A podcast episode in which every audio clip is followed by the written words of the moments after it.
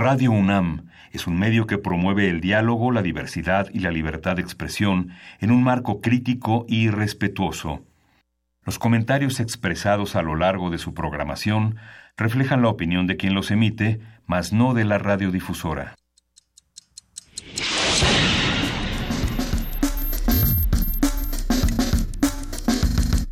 Primer movimiento. El mundo desde la universidad.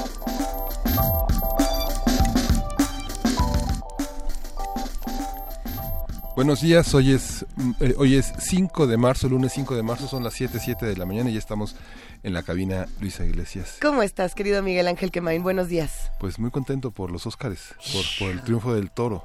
Hay que decir que nuestra jefa de información, Juana Inés de esa, se fue al Ángel a festejar a Guillermo del Toro. Todavía no regresa. Pero mañana va a estar aquí con nosotros. se fue una misión ultra secreta, ya regresará. Aquí estamos justamente celebrando una entrega de, los premios Oscar muy plural, querido Miguel Ángel Quemain. Algunos dirían en, redes sociales hasta políticamente correcta en el buen y en el mal sentido. Dicen, nos faltó un poco más de pleito, todo fue demasiado eh, correcto. Pero fue muy, muy interesante los ganadores, las nominaciones las presentaciones. Me parece que sí es digno de platicarlo. Y, bueno, del toro, eh, con todas las polémicas que siempre representa su trabajo para un medio muy muy solemne el de nuestra vida intelectual representa del toro una una, una muestra de cómo el, de cómo no hay muros para la creación no hay, no hay manera de, de impedir que nuestros creadores la espiritualidad de nuestra cultura entre a una, a una sociedad norteamericana y le dé aire, la, la, este, la vivifique. Muchos discursos muy emotivos, el de Guillermo del Toro, por ejemplo, empieza con esto de yo soy un inmigrante y después se lo de jóvenes cineastas que dicen, bueno, a ver, ustedes son como yo, no, yo soy como ustedes, podemos justamente derribar estas puertas, estos muros y para adelante, ¿no? Eh, por otro lado, otro discurso que me pareció muy interesante fue el de Frances McDonald, la mujer que se ganó el Oscar por esta película que me parece genial, tres anuncios para un crimen. Esta, esta actriz que de pronto dijo, bueno, eh, vamos a celebrar, qué bonito, sí, eh, está muy bonito este, este cosa del Oscar, pero ¿por qué no mejor que se paren todas las nominadas mujeres, obviamente, y, que nos enseñen a ver cuántas hay en todo este público. Y bueno, separaron una a una las nominadas y las ganadoras al Oscar. Y dice, en lugar de que nos vayan a hablar y vayan a festejar con nosotras después de esta fiesta, eh, ¿qué les parece si mejor nos dan trabajo? Y, se dan cuenta de que hay que financiar todas estas ideas que tienen las mujeres creadoras. Muy interesante. Sí, muy interesante. Valiente, fue, fue muy interesante. Yo no, no, no vi la película, a pesar de que me insististe toda la semana en que la viera. Siempre hay tiempo para verla, Miguel Ángel. Pero la, la veré. Es, es importante, conozco, conozco la historia y me parece que otra vez más se visibiliza esta, esta rabia, este coraje de las personas que tienen, eh, son, tienen hijos y familiares resultado de la violencia que ya no están con ellas. Es, un, es un estímulo y es una manera de poner un ejemplo. ¿no? Una historia urgente y pertinente tanto en los Estados Unidos como en nuestro país. Eh, en esta relación del mundo artístico, justamente lo hablábamos fuera del aire, Miguel Ángel, del mundo artístico estadounidense con el mexicano y con otras latitudes de, de todo el mundo, justamente discutíamos cómo se ve a, a, los, a los creadores, cómo se ve a los guionistas, a los directores, a los fotógrafos, a, a los actores, y decíamos, es que a veces hay premiaciones que se, se, tachan de políticamente correctas, entre comillas, o de esto estuvo muy aburrido porque no, no, no tuvimos una crítica más profunda, sino mucha gente que dijo todo, todo va por buen camino, ¿no? Esa, esa fue un poco la crítica de estos premios y sacaron mujeres prácticamente por tener que sacar mujeres y ah, está interesante la crítica. Pero decimos este tema, bueno, mientras que en Estados Unidos se está tratando de hacer esta crítica, hay otros países, y podemos incluir al nuestro, donde a, los creadores violentos, sean cineastas, sean escritores, sean de otras disciplinas artísticas, se les premia porque son misántropos, o son excéntricos, o son los grandes maestros. Y no estamos quizás haciendo esta mayor crítica de lo que se podría decir en nuestro país. Sí, es, parte de la cultura patriarcal, ¿no? ¿Cómo, cómo, viene, ¿Cómo viene tu papá hoy? ¿De buen humor o de mal humor? No le hablen, viene de mal humor. Viene de mal y cuando está en otros ámbitos, el de las jerarquías o el de los o del mundo artístico, como tú señalas, pues se tolera, ¿no? Se tolera, así son, son locos, por eso hacen las cosas tan, por eso son tan buenos artistas. Pues no, no, uno de esos valores que quizá tendríamos que, que modificar es justamente el, el respeto al, a la persona que está del otro lado valorando tu trabajo. Interesantes todas estas reflexiones, muchas cosas que han ocurrido también en el panorama político de nuestro país y se las vamos a contar esta mañana, Miguel Ángel. Sí, vamos a arrancar conciencia, vamos a hablar de la Ley General de Biodiversidad y sus implicaciones, vamos a insistir en, esta ley con el doctor Francisco Martínez, él es doctor en Ciencias Sociales con especialidad en Desarrollo Regional por la Universidad de Guadalajara, es miembro del Sistema Nacional de Investigadores y maestro investigador del Centro de Investigaciones Socioeconómicas de la Universidad Autónoma de Coahuila. Tenemos una nota del día, una nota nacional muy importante. Invitamos a todos los que hacen comunidad con nosotros a que nos escriban en arroba PMovimiento, en diagonal Primer Movimiento UNAM, porque vamos a estar hablando justamente con Mónica González Contró, abogada general de la UNAM, y vamos a intentar responder entre todos cómo volver a nuestra universidad un entorno seguro para todos. Vamos a discutir, por supuesto, las polémicas de los últimos días, y no solo de los últimos días, yo creo que de los últimos años que se tienen que discutir. Sí, y vamos a tener en la poesía necesaria a quién le toca. Nos toca juntos. Nos toca juntos. ¿Qué te parece si nos toca juntos? Bien. Y en la mesa del día tenemos DACA, sus víctimas y sus plazos fatales. Damos continuidad a todo este seguimiento que a lo largo de 2017 y este año hemos hecho. Vamos a conversar con la doctora Alejandra Castañeda. Ella es coordinadora del Observatorio de Legislación y Política Migratoria del COLEF. Pues si te parece bien, querido Miguel Ángel Quemain, queridos radioescuchas que están haciendo comunidad con nosotros, arranquemos el primer movimiento de esta semana con un poco de música. Sí, vamos a escuchar del disco Detrás de la cortina, Los Revueltas, vamos a escuchar Morena.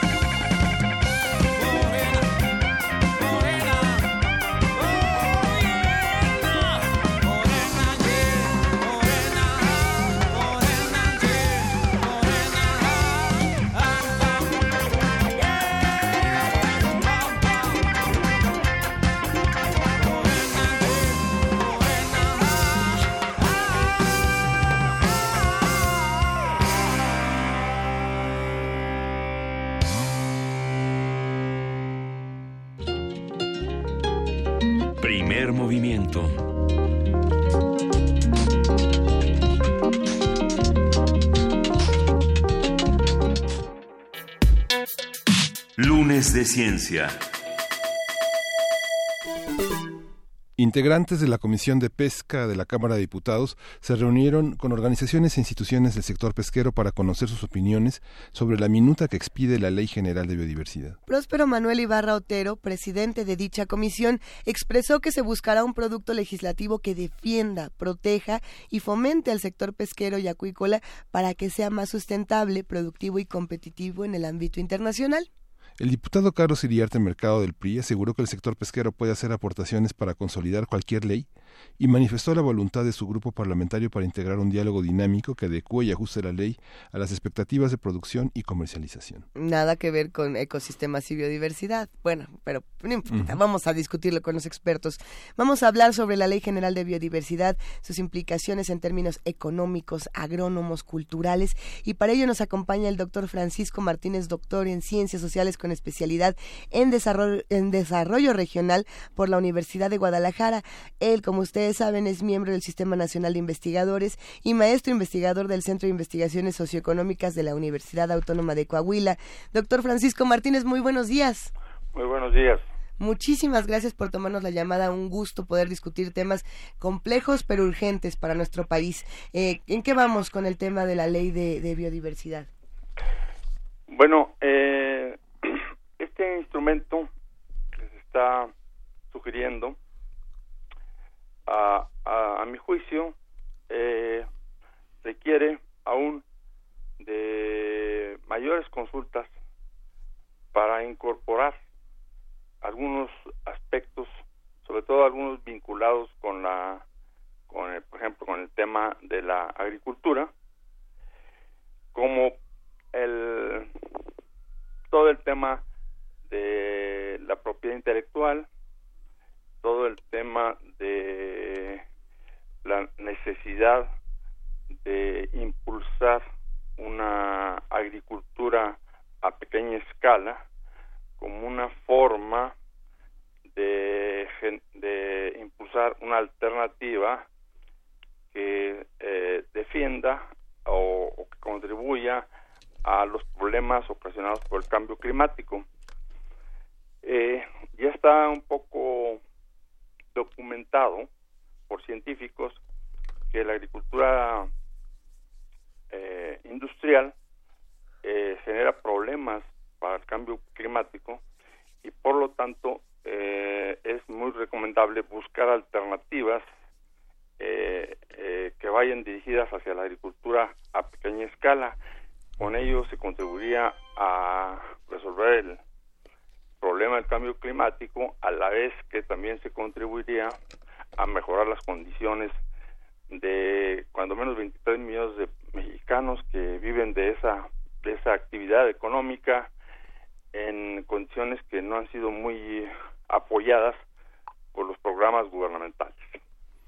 Hay un diagnóstico, doctor, de la, de la, del, del, efecto que tiene la agricultura industrial. Tenemos un diagnóstico de cuántas empresas, cómo funcionan, quiénes las protegen, qué intereses se tocan con una ley de biodiversidad que, eh, que, contempla su, que contempla su protección en vez de la del medio ambiente.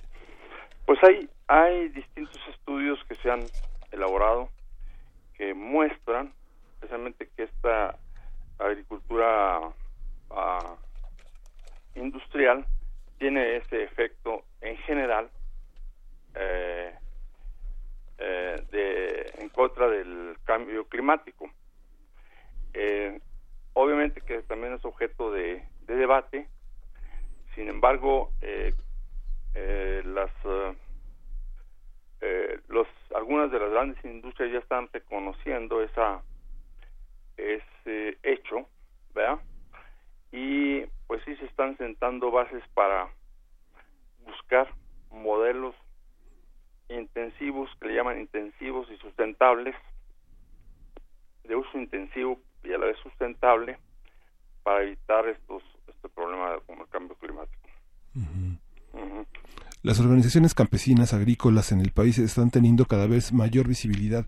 ¿Existen en los estados de la República, los gobiernos estatales, las, eh, los proyectos nacionales alternativas para que estas comunidades se visibilicen y tengan apoyos para desarrollar proyectos que tal vez puedan tener solamente un impacto local, pero eh, los impactos locales que los ah, efectos ambientales tienen, pues tienen pues, este, impactos planetarios. Sin embargo, las economías locales se pueden enriquecer. Si usted conoce proyectos de este tipo, hay una alternativa en esta parte. ¿Usted coincide con la idea de que están visibilizándose más organizaciones campesinas o agrarias?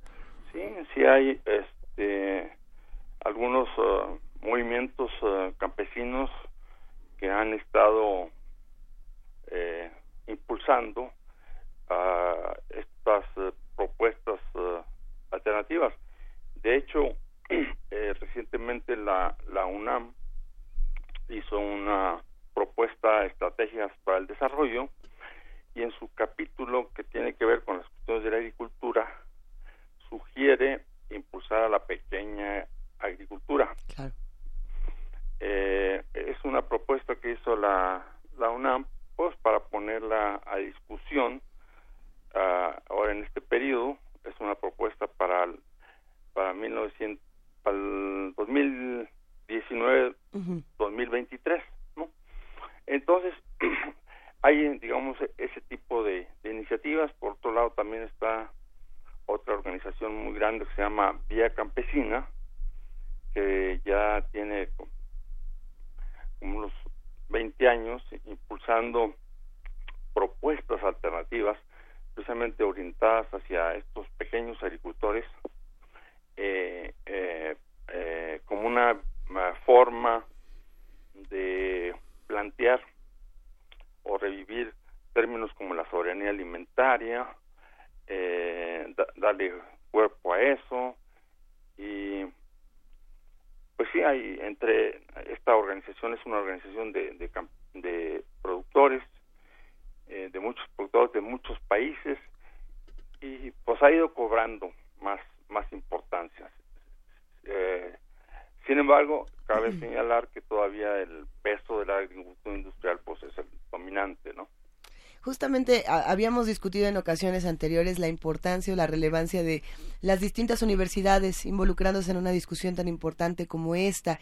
Yo me pregunto, ¿han sido suficientes los esfuerzos? acabamos de discutir este esfuerzo que hace eh, la UNAM, pero han sido suficientes los esfuerzos por parte de muchas universidades, no solamente de esta, de integrarse a la discusión y se les ha permitido eh, proponer, eh, digamos, vale la redundancia, propuestas interesantes en este en este tema. Pues, proyectos? Eh, yo considero que aún eh, es necesario más, más debate, tanto en México como también fuera de México, sobre este tema que, que por su naturaleza eh, pues es un, un, un, tema global y eh, me, me parece que aún la hay mucho que aportar, hay mucho que discutir. eh, por ejemplo, en México, el, casi todo el apoyo que, que, el gobierno da a la agricultura se orienta todavía mucho a las a las grandes uh, unidades agrícolas, a las medianas, pero no hacia las a las uh, pequeñas unidades agrícolas, ¿no? Que es precisamente ahora lo que la UNAM está sugiriendo, ¿no? Eh, centrar más en, eh, en, esa en ese tema eh, con, a promover que las políticas uh, sean coincidentes en, en ese en ese sector verdad eh, pero no hay todavía mucho por hacer no este eh, tanto en México como fuera de México Oiga, doctor, y esta parte, ese, ese aspecto, bueno, le, hablo de campesinos, hablamos de la cuestión agroindustrial, pero todo esto tiene una base en, también en la, en la parte indígena. Muchos campesinos ah, son, son parte de los grupos indígenas, a pesar de que la ley está basada en el artículo 73 constitucional, hay una parte en la que no se puede legislar sobre asuntos indígenas y se ha hecho caso omiso de, de esta de este de este aspecto. Usted cómo cómo lo visualiza en su experiencia como investigador eh, qué tanta presencia qué tanto riesgo existe de privatizar pues las, eh, la, la, parte de la biodiversidad que está en manos de las comunidades indígenas pues eh, sí en efecto este creo que la la parte importante de de los grupos que conservan eh, la biodiversidad, específicamente en la agricultura, pero en general la biodiversidad está en las comunidades indígenas. Y creo que falta mucho para que eh, esas voces tengan una mayor eh, presencia en estos en las discusiones de este tipo de, de leyes que eh, pues no vayan a ser objeto de, de se aprovechen de estos uh, huecos legislativos o a veces huecos reglamentarios y eh, tengamos un instrumentos que finalmente acaben por beneficiar a los grandes inversionistas y uh, no dar opciones claras uh, para el desarrollo de uh, proyectos dirigidos y orientados al, a estos grupos de productores. ¿no? Pareciera una obviedad, pero no es tanto. ¿Qué es lo que se pierde cuando no escuchamos estas voces, cuando no atendemos lo que nos tienen que decir eh, todos estos saberes tradicionales tan importantes y todos estos productores que han tratado justamente de preservar la biodiversidad de nuestro país? Bueno, por un lado, se pierde, hay una especie de erosión genética, porque muchos de estos productores, por su situación a veces eh, difícil, emigran y al emigrar se dejan de utilizar mucho de sus semillas naturales, nativas, perdón, nativas, y pues se extingue, ¿no? Entonces se pierde eso, ¿no?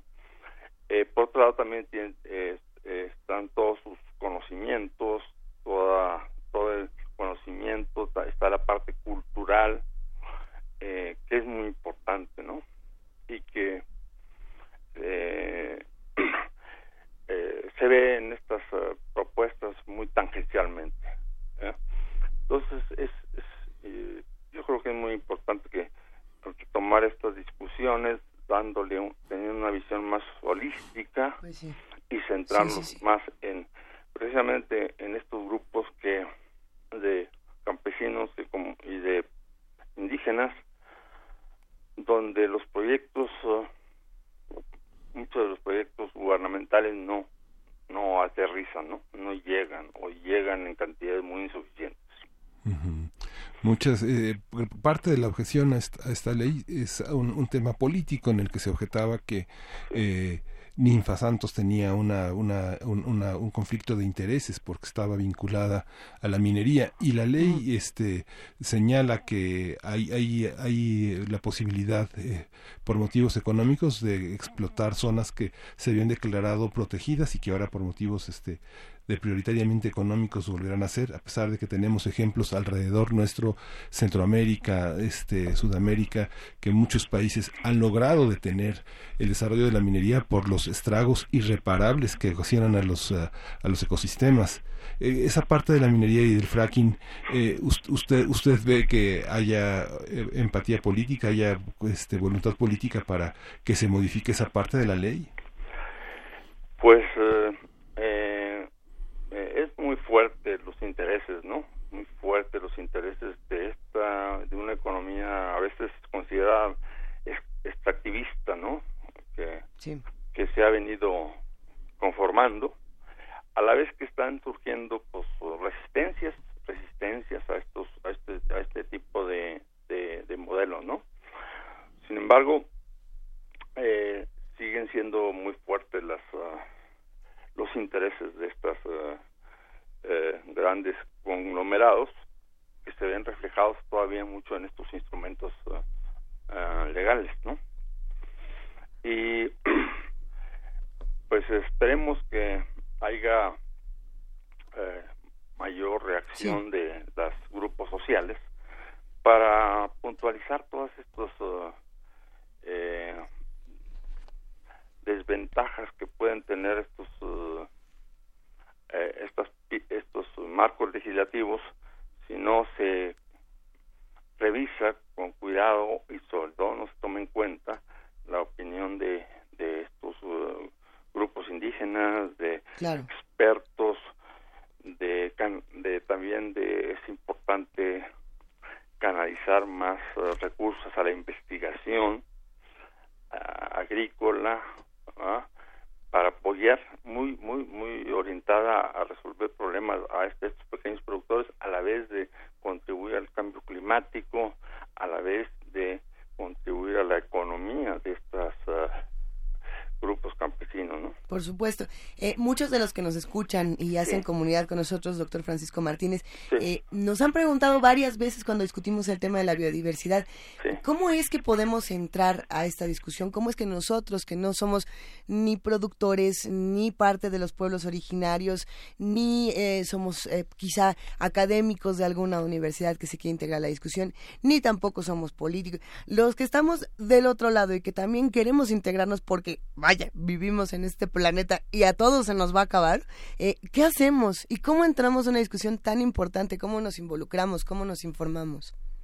Pues bueno, yo creo que ahora afortunadamente con el Internet y con todas estas redes que hay, hay varias organizaciones, ¿no? Donde eh, pues uno puede eh, inscribirse y puede pues aportar algo a estas discusiones. Eh,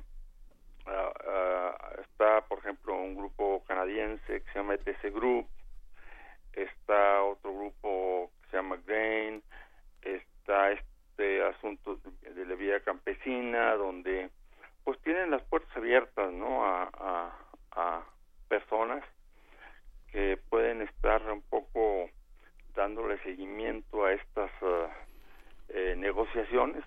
Está también la el, eh, la FAO, la Organización de Naciones Unidas para la Alimentación. Eh, eh, está el Compromiso Internacional de Recursos Fitogenéticos y pues en todos estos foros uno puede estar este, atento eh, de los el acontecer y en algunos pues se puede uno inscribir y aportar y, estar enterado. Ahora, el chiste será que las autoridades también estén dispuestas a escuchar todo lo que se discute en estos foros, porque lo que se ha visto es que no, de ninguna manera. Eso es lo que es decepcionante. Sí, es como es realmente muy dominante el proyecto de la agricultura industrial como solución a todo tipo de problemas, incluyendo los de tipo ecológico, eh, y, estas alternativas de agricultura agroecológica eh, son menos escuchadas, menos analizadas y a veces algunos de sus uh, planteos son cooptados por la, agricultura eh, industrial, ¿no?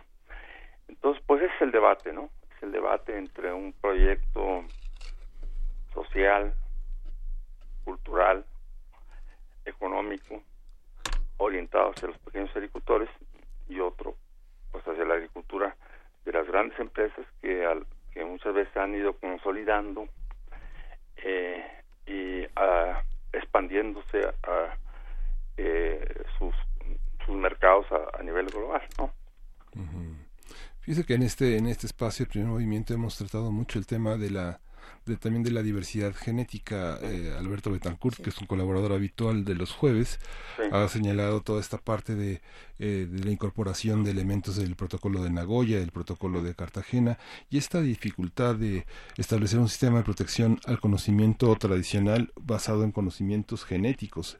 Esta parte, digamos, esta parte, hay muchos aspectos teóricos y jurídicos. ¿Cómo abordar la comunidad científica? Eh, ha, ha, hecho un solo frente? ¿Cómo ve ve usted esta participación? ¿Se le hace, se le hace caso? Porque es, es una cuestión transversal, hay muchos aspectos que no se pueden eh, este, atacar desde un solo frente. Implica un amplio diagnóstico de muchas cuestiones que van desde la política hasta la desigualdad, hasta la violencia de grupos delictivos que deforestan, que amenazan campesinos, que desaparecen ecologistas. Toda esta parte, ¿usted considera que en ese momento la, la, comunidad científica eh, ha, hecho un frente, las instituciones eh, en conjunto que pueden tener ciertos visos de independencia, como, como el CONACID, por ejemplo, que aglutina todo un conjunto de investigadores, contribuyen a hacer un frente común? Pues mira, yo, yo estimo que eh, este es un problema holístico que requiere verse, eh, ver los distintos aspectos que están eh, involucrados y que eh, a veces este, eh, algunos eh, investigadores lo, seccionan en partes y entonces este, su, esa perspectiva a mi juicio resulta insuficiente, ¿no? Entonces yo, no obstante que es más complejo ver la cuestión holística, yo creo que es la, lo más lo más más correcto, ¿no? Y en, en los discusiones y negociaciones que hay en esta en estos temas, pues todavía persiste mucho esta estos estas visiones este disciplinarias no eh, eh, este tema pues sí ya tiene desde yo eh, en el 81 en el 83 se adoptó la un compromiso internacional de recursos fitogenéticos en la FAO y pues desde entonces se buscaba que hubiera un fondo internacional fitogenéticos para eh, eh, hacer prospección, para eh, dar una retribución justa a las comunidades que habían contribuido a conservar la, los, recursos, los recursos genéticos de eh, los eh, principales cultivos agroalimentarios. Sin embargo, desde entonces, pues ha habido una presión muy fuerte de las eh, grandes corporaciones, eh, apoyados a veces por los gobiernos también de los países desarrollados, a no valorar suficientemente estos este tipo de de apoyos hacia estos sectores menos eh, de pequeños agricultores y comunidades indígenas, ¿no?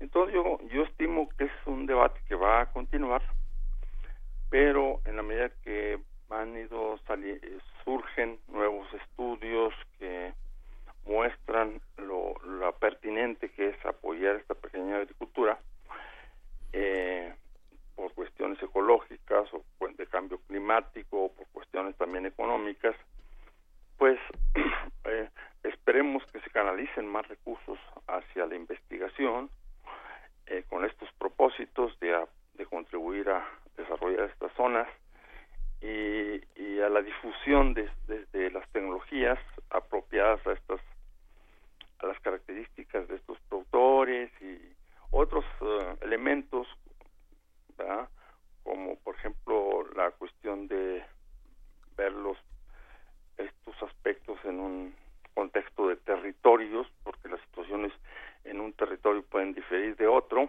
Claro. Y por otro lado, por pues, reconocer lo que la CEPAL le llama la multiescalidad, multiescalaridad, ¿no? Que hay que ver la dimensión global, la dimensión nacional y la dimensión local, ¿no?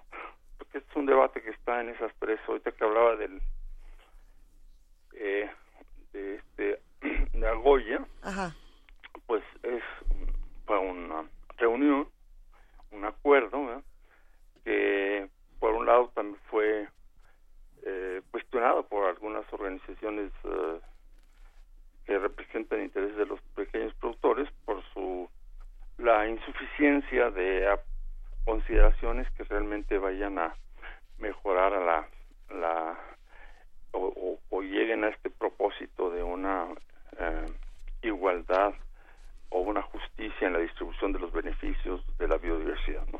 ¿Con qué reflexiones finales nos podemos quedar de toda esta conversación, doctor Francisco Martínez, eh, justamente doctor en Ciencias Políticas con especialidad en Desarrollo Regional por la Universidad de Guadalajara?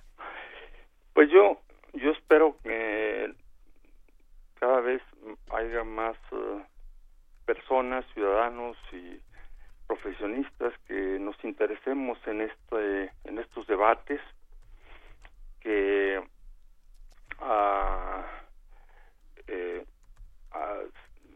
que haya mayor más foros de discusión entre comunidades rurales y eh, campesinas para conocer su eh, las aportaciones que ellos pueden hacer a todos estos temas eh, espero que también haya un debate dentro de las esferas gubernamentales para que nos permita visualizar las distintas uh, uh, intereses en juego que hay en estas uh, disposiciones, ¿no? Y ojalá y algunas propuestas que van dirigidas hacia estos pequeños productores tengan éxito, ¿no? Y, y en efecto eh, se canalicen más recursos eh, públicos, ¿no? Actualmente los recursos públicos de la Secretaría, por ejemplo, de Agricultura, en un 90% casi que van a productores medianos y grandes, ¿no? Y hacia los bajos, pues hay muy poco y, y mucho de lo que hay es para programas de tipo asistencial, ¿no? ¿no? Entonces, entonces generar ahí proyectos productivos, este, partiendo de, de eh, aprovechar al máximo el talento que pueda haber donde esté de las universidades de los del Instituto Nacional de Investigaciones Agrícolas y Forestales el INIFAP eh, y otras instancias que puedan eh, elaborar propuestas no en, con esta finalidad pues hasta aquí llegaremos en esta discusión. Interesantes reflexiones que nos comparte el doctor Francisco Martínez, doctor en Ciencias Sociales con especialidad justamente en Desarrollo Regional por la Universidad de Guadalajara, miembro del Sistema Nacional de Investigadores y maestro investigador del Centro de Investigaciones Socioeconómicas de la Universidad Autónoma de Coahuila. Mil gracias, Francisco Martínez. Un verdadero placer. Muchas gracias a ustedes por, por invitarme seguiremos discutiendo todos estos temas tan urgentes y tan relevantes para nuestro país, pero por lo pronto despedimos esta, esta conversación, Miguel Ángel, con sonidos interesantes. Sí, con una postal sonora, primer y segundo movimiento de la Sinfonía Fantástica eh, de Berlioz, la Orquesta Filarmónica de Viena, a cargo de Gustavo, Gustavo Dudamel. Yo creo que esto es que, una manera de nuestra productora Frida Saldívar de decir, yo sí fui y ustedes no, pero a ver, a ver, a ver que nos cuente cómo le fue ahorita. thank you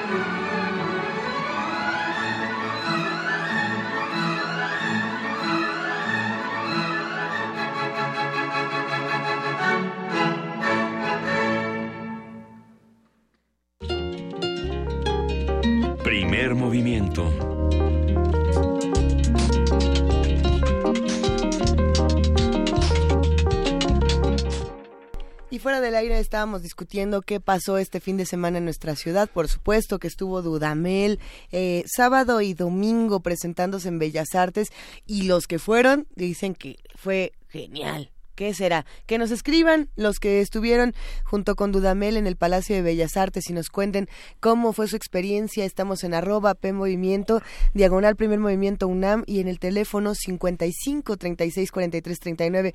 Pero fíjate, Miguel Ángel, que los que no nos fuimos a ver a Dudamel, nos fuimos justamente a conocer a nuestros escritores favoritos, a nuestras escritoras favoritas, a la Feria Internacional del Libro del Palacio de Minería. Sí, y justo la Feria del Libro de Minería, que bueno, este eh, Campeche dejó mucho que desearles. No hubo una presencia, no hubo una presencia importante. Claro, sí. Este, he tenido la fortuna de conocer gran parte de los escritores de las generaciones que han integrado Campeche y no estaban. Tal vez están fuera de Campeche. Tal vez están fuera de Campeche, pero este bueno fue recetarios, este libros de pintura, eh, la literatura, el ensayo, la crítica no no desgraciadamente no estuvo presente, la este Campeche se conoce a través de otro tipo de programas como el de Tierra Adentro o republicaciones de otros estados, pero poco. Pero bueno, siempre es una muestra. No necesariamente tienen que estar en las ferias los, eh, los, los, grandes éxitos programáticos de los estados, sino que también hay una muestra de los, de los vacíos que es importante que es importante llenar. ¿no? A mí hay un libro de, de justamente de Campeche, de, de, las presentaciones que tuvo Campeche, que sí me llamó muchísimo la atención y, y, me pareció que valdría muchísimo la pena explorarlo. Claro, es una coedición entre, si no me equivoco, eh, la Universidad de Campeche y la, y la UNAM. Ahora mismo investigaré para no decir un dato equivocado. Pero el libro se llama Documentos Lingüísticos de la Nueva España, provincia de Campeche, y justamente es de Pedro Ramírez Quintana, este investigador que sigue eh, no voy a decir que es una saga de libros porque ni que fuera Harry Potter, la, el primer título de la colección, si no me equivoco, es de Concepción Company Company y este es el segundo. Y lo, lo, que hace es un ejercicio interesantísimo de decir cómo hablaban en la Nueva España, en Campeche, y cómo todo eso construye una sociedad contemporánea interesantísima. Ese libro me gustó, pero no es, digamos, un libro de ficción, no, es un libro de, ensayo. Este es un libro de muchos textos que se recuperan en una investigación divertidísima. Sí, se han hecho esfuerzos, la Universidad de Campeche ha hecho esfuerzos muy importantes, digamos, en la parte de difusión nacional, de, difusión cultural, que está comandada por un escritor, que es Enrique Pino Castilla, que ha hecho trabajos muy interesantes desde la organización de hace, de hace por lo menos dos años, casi dos años de la, de la, de la Feria del Libro Universitaria, que ha sido como un esfuerzo importante, que ha reunido eh, escritores de todo el país y que ha reunido ediciones de autor, porque Campeche es un estado que tiene muchas ediciones de autor, muchos sobre todo poetas, ¿no? Sobre todo poetas. Muchos poetas. Sí. Eh, es interesante pensar, por ejemplo, en, la transmisión que está teniendo Radio UNAM desde la Feria Internacional del Libro del Palacio de Minería en Parvadas de Papel. Hay una sección en particular que se está dedicando a la poesía y, y, esta sección dice, es que faltan poetas y faltan las voces de los poetas en los medios, como que se nos, no sé en qué momento se nos empezaron a perder y justamente es María Ángeles Comesaña la que dice, vamos, vengan para acá y vamos a hablar con todos los poetas. Y no estoy segura de que haya hablado en esta ocasión con poetas de Campeche. Mira, es porque no, se los trajeron, ¿no? Sí, sí, no estuvo José Landa, no estuvo Sergio Witz, eh, hubo mucha gente que no, Gencia Verduki, hay muchos poetas que son verdaderamente importantes, muchos nacidos a finales de los 60, otros nacidos a finales de los 50, pero bueno, Campeche tiene una un panorama amplio de narradores, Carlos Vadillo, Timio Sosa, este Gustavo Ramos, eh, ¿no? El propio comisionado nacional de seguridad, este, en sus inicios eh, como, como, como escritor, más que como abogado, ha sido una presencia importante en el ensayo, en el estudio de la poesía. Bueno, hay una, hay una producción grande en Campeche de, de, muchos autores y de muchas plumas, pero que hace falta reunirlas, verlos, verlos en antología. Hay que verlos a todos juntos, hay que leerlos a todos juntos y ver qué está diciendo de toda la, de toda esta generación. Cuéntame más. Fíjate, Luisa, que algo que, que, noto y que me da muchísimo gusto es que varias instituciones, eh, sobre todo culturales, en esta, en esta celebración del 8 de marzo, el Día Internacional de la Mujer, han, han, hecho algo más que reunirse para celebrar un día. ¿no? ha habido como marzo se convierte en un mes eh, tanto en el cine como en los talleres, en los cursos, en los ciclos, eh, en un espacio importante para discutirlo el tema de las mujeres. ¿Por, qué, ¿Por qué lo dices? ¿A dónde nos quieres llevar? Es que vale la pena consultar literatura IMBA eh, eh, en, el, en la parte de Twitter, porque bueno, hay una cartelera muy, muy, eh, muy interesante. Marzo es el mes de la mujer y la escritura, de la mujer y la política, de la mujer y el cine, de la mujer y la plástica, vale la pena. Digamos, no, no vamos a hacer una cartelera, pero sí vale la pena que nos asomemos. Hay muchas autoras, muchos, muchos libros, muchos, eh, muchos espacios para la mujer y vale la pena que no sea solo un día. Este jueves precisamente será la huelga del Día Internacional de la Mujer y cuando decimos del Día de la Mujer tendremos que cambiarle el nombre, pero será una discusión de otro día y además tendría que ser de las mujeres. Muchas discusiones que se van a quedar por ahí, eh, pero vamos a ver cómo hacemos justamente, querido Miguel Ángel, que la discusión no se quede en un solo día y que tengamos esta discusión todos los días aquí en Primer Movimiento y los invitamos, por supuesto, a que se queden porque ya viene la segunda hora después de una pausa. Primer Movimiento. Hacemos comunidad.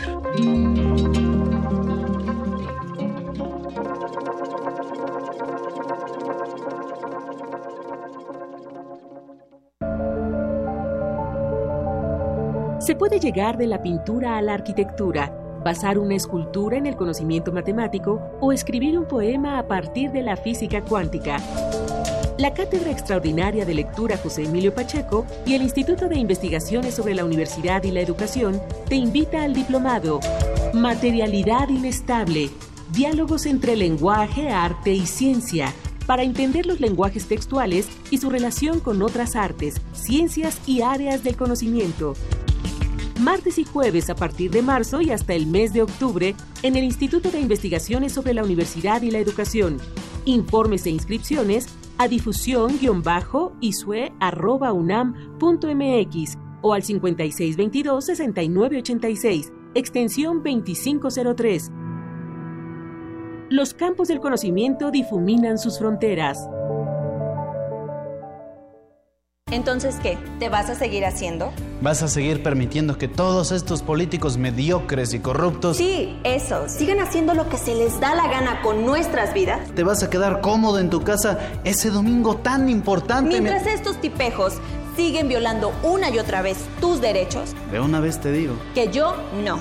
Pásate a la izquierda. Todo México se está pasando a la izquierda. El PT te acompaña. El PT te empodera. El PT está de tu lado. México se define entre ir hacia atrás o ir hacia adelante. Entre movernos por el enojo que destruye o ser motivados por la experiencia que construye. Ir hacia atrás es cancelar la educación de calidad. Ir hacia adelante es hacer del conocimiento nuestra fuerza. Ir hacia atrás es perdonar a los criminales. Ir hacia adelante es aplicar la ley a los delincuentes. Ser potencia es más que un deseo. Es trabajar para que cada familia cumpla sus sueños. El camino es hacia adelante. Lo mejor está por venir. PRI. En México, las elecciones no las hace el gobierno ni los partidos, las hacemos nosotros. Dudar del proceso electoral y de sus resultados es como dudar de nosotros mismos. Esta es mi credencial para votar. Me identifica, me involucra y es única. Tiene elementos de seguridad visibles e invisibles con la mayor cobertura del padrón electoral, 98 de cada 100 tenemos credencial para votar libremente. Estamos listos para decidir. INE.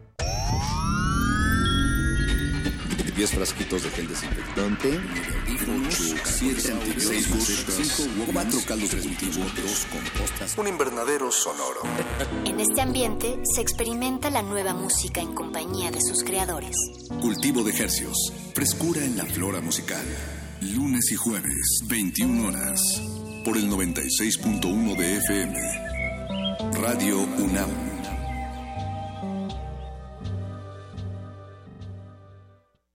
De las vistas de Salvador Toscano a la época de oro. Del celular a, la era digital. Filmoteca UNAM. Sala de exposiciones, acervo y restauración, cine en línea, talleres, hemeroteca Circuito Mario de la Cueva, frente a la Facultad de Ciencias Políticas y Sociales. Entra a www.filmoteca.unam.mx. En Facebook y Twitter somos Filmoteca UNAM. Ahí encontrarás la oferta visual que tenemos para ti. Filmoteca UNAM. Yo soy Carla y no me dejaron ser candidata de mi partido porque pensaron que era mejor tener a un candidato hombre. Soy Jimena, fui candidata a alcaldesa y no estoy conforme con el resultado de la elección. Yo soy Alfonso, presenté mi proyecto para la consulta de presupuesto participativo. Creo que cumplió con los requisitos y no fue considerado. En todos estos casos, el Tribunal Electoral de la Ciudad de México analiza, indica quién tiene la razón y protege sus derechos. Tribunal Electoral de la Ciudad de México. De principio a fin, justicia en tu elección. Yo prometo en mis primeros meses de gobierno generar empleos para los jóvenes que no lo tienen. Yo prometo en mis primeros meses de gobierno generar empleos para los jóvenes que no lo tienen. Es momento que los políticos guarden silencio. Y hablen los ciudadanos. Nuestras propuestas nacen al escucharte a ti. Con Nueva Alianza es de ciudadano a ciudadano. Estaríamos mejor con un gobierno que nos represente a todos. Y no solo a unos cuantos. Estaríamos mejor si cumplieran algo de lo que prometen. Estaríamos mejor si nos dieran confianza. En lugar de darnos vergüenza. Estaríamos mejor si los políticos tuvieran hambre de hacer. En lugar de tener hambre de poder. Estaríamos mejor si hicieran algo bueno con nuestro dinero. En lugar de usarlo para la guerra sucia. Estaríamos mejor juntos. Juntos, con ya sabes quién. Ponte del lado correcto de la historia. Partido Encuentro Social.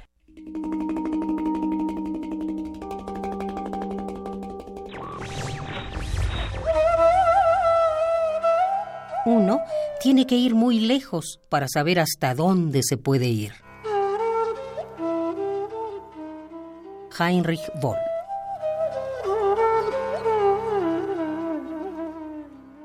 Radio UNAM Búscanos en redes sociales, en Facebook como Primer Movimiento UNAM y en Twitter como P Movimiento o escríbenos un correo a primermovimientounam@gmail.com.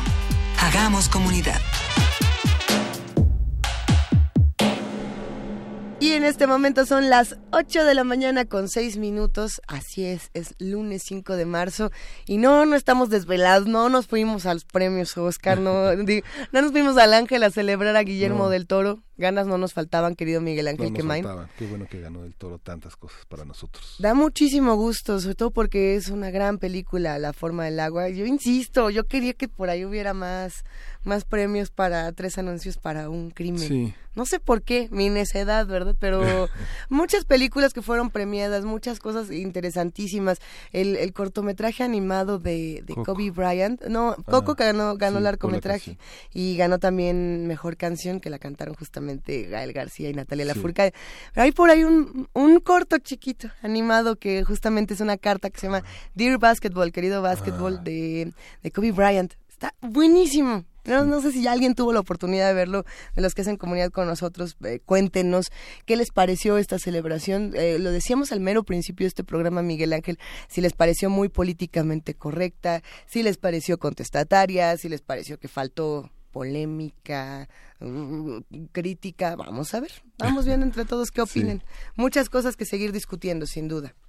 Y bueno, vamos a tener en la, en la tercera hora de primer movimiento a la doctora Alejandra Castañeda, que coordina el Observatorio de Legislación y Política Migratoria del COLEF, para hablar del DACA, sus víctimas y sus plazos fatales.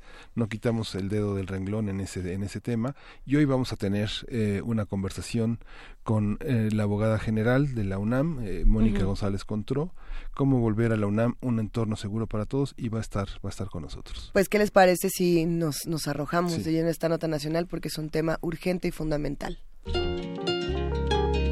Primer movimiento.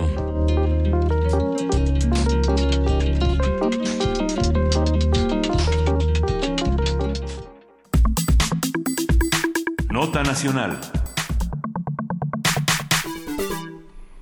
El pasado 23 de febrero, dos personas resultaron lesionadas por disparos de arma de fuego durante una riña en las inmediaciones de la Facultad de Contaduría y Administración de la UNAM.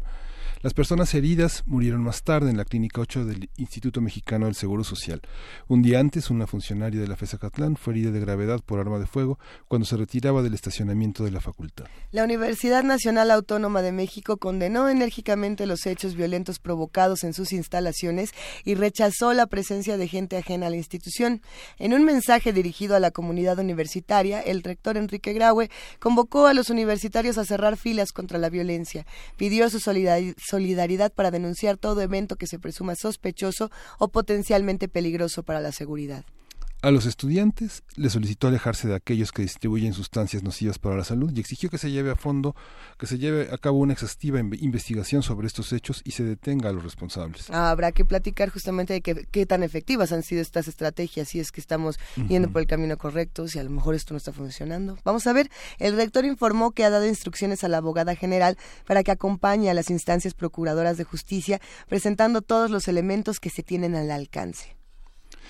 Vamos a conversar sobre estas estrategias que debe seguir la comunidad para convertir los distintos espacios universitarios en espacios seguros donde se respeten los derechos y las leyes.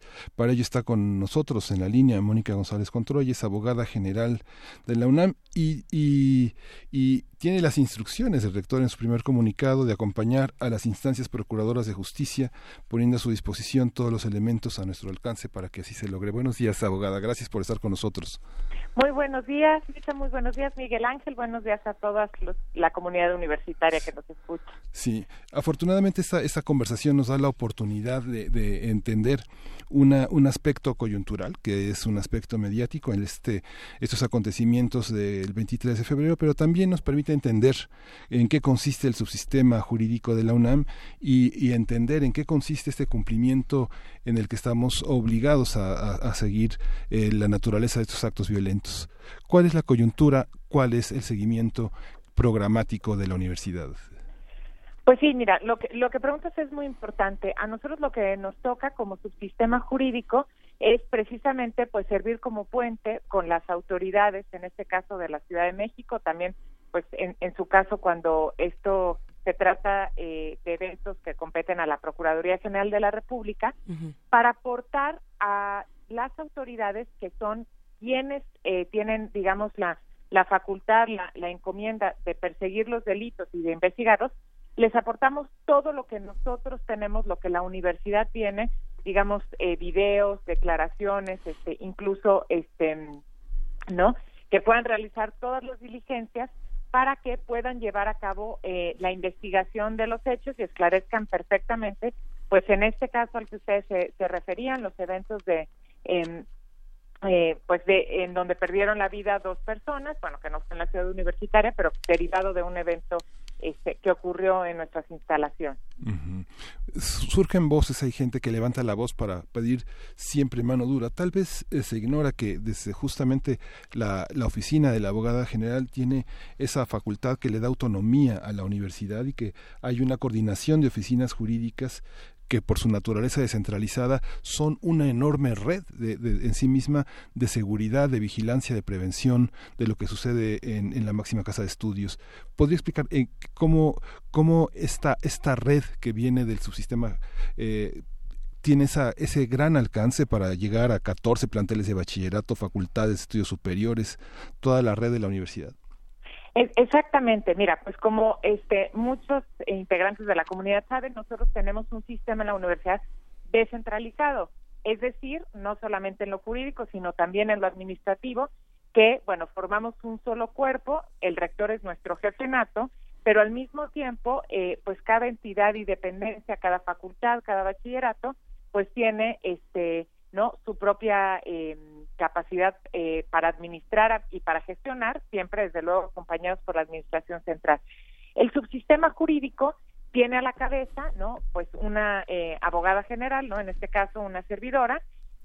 Tenemos dos direcciones porque precisamente en el ejercicio de nuestra autonomía que implica que nosotros podemos dotarnos a nosotros mismos de nuestras propias normas tenemos una dirección general de legislación universitaria que es eh, pues la que se encarga de em, hacer todos los estudios de legislación, eh, no aprobar convenios, etcétera, una dirección general de asuntos jurídicos que dé el seguimiento también con las autoridades centrales y después tenemos 48 oficinas jurídicas en cada una de las entidades y dependencias y es ahí pues donde este se pueden también eh, se puede acudir a realizar eh, pues una denuncia para cuando hay un, un hecho ilícito Cabe señalar que nosotros tenemos autonomía, pero desde luego no tenemos la capacidad ni para investigar ni para perseguir delitos, sino que esto compete pues a las autoridades, digamos, pues de la ciudad o, del país, pero sí nosotros lo que hacemos como eh, autoridad eh, o, como acompañamiento jurídico es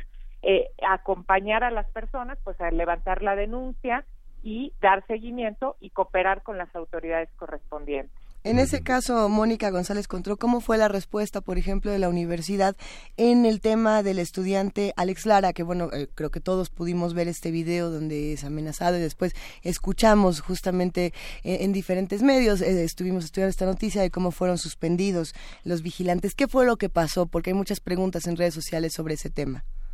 Sí, no, efectivamente, pues este estudiante, este integrante de nuestra comunidad, ¿no? Hace esta denuncia en redes sociales y lo que hicimos eh, nosotros, tanto la Facultad de Derecho, hay que decirlo porque este estudiante pertenece a la facultad, como las autoridades, em, eh, nos pusimos inmediatamente en contacto con él, ¿no? Para, pues digo, conocer de los hechos, lo invitamos a presentar una denuncia penal porque él, este, pues en el video puede eh, percibirse, digamos, salvo lo que eh, se puede determinar por la autoridad, que percibe algunas amenazas y esto competiría eh, investigarlo pues a las autoridades, a la, a la Procuraduría General de, Justicia de la Ciudad de México. Lo invitamos a que presentara la, la denuncia correspondiente, desde luego con el acompañamiento de nosotros, de asesoría de nuestros abogados, aunque él es estudiante de Derecho, como lo refiere ahí mismo, y este y pues desde luego se han tomado otras medidas que ya no competen al subsistema jurídico pero sí pues a las distintas instancias como de eh, pues tener un poco más de vigilancia y seguridad en la zona pero pues estamos este sí acompañando al chico para pues para para presentar las denuncias. Es que en, un primer diagnóstico sobre la inseguridad interior de las instalaciones de la UNAM en 2011 se, se marcan dos, dos hitos, uno el del 2 de octubre del 68 y otro los acontecimientos del 19 de marzo del 2010 en la ITESO en Monterrey. Esta, esto derivó en un manual de seguridad que propuso la NUYES esta, esta, estos protocolos de seguridad tiene que seguirlos la UNAM. Uno, ve en la consulta eh, muy, muy sencillamente en Internet que varias universidades han adoptado este, manuales de seguridad, pero tal vez tienen una estructura distinta porque no tienen 186 mil personas diarias en la universidad ni 200 mil personas de población flotante como, como tiene la UNAM.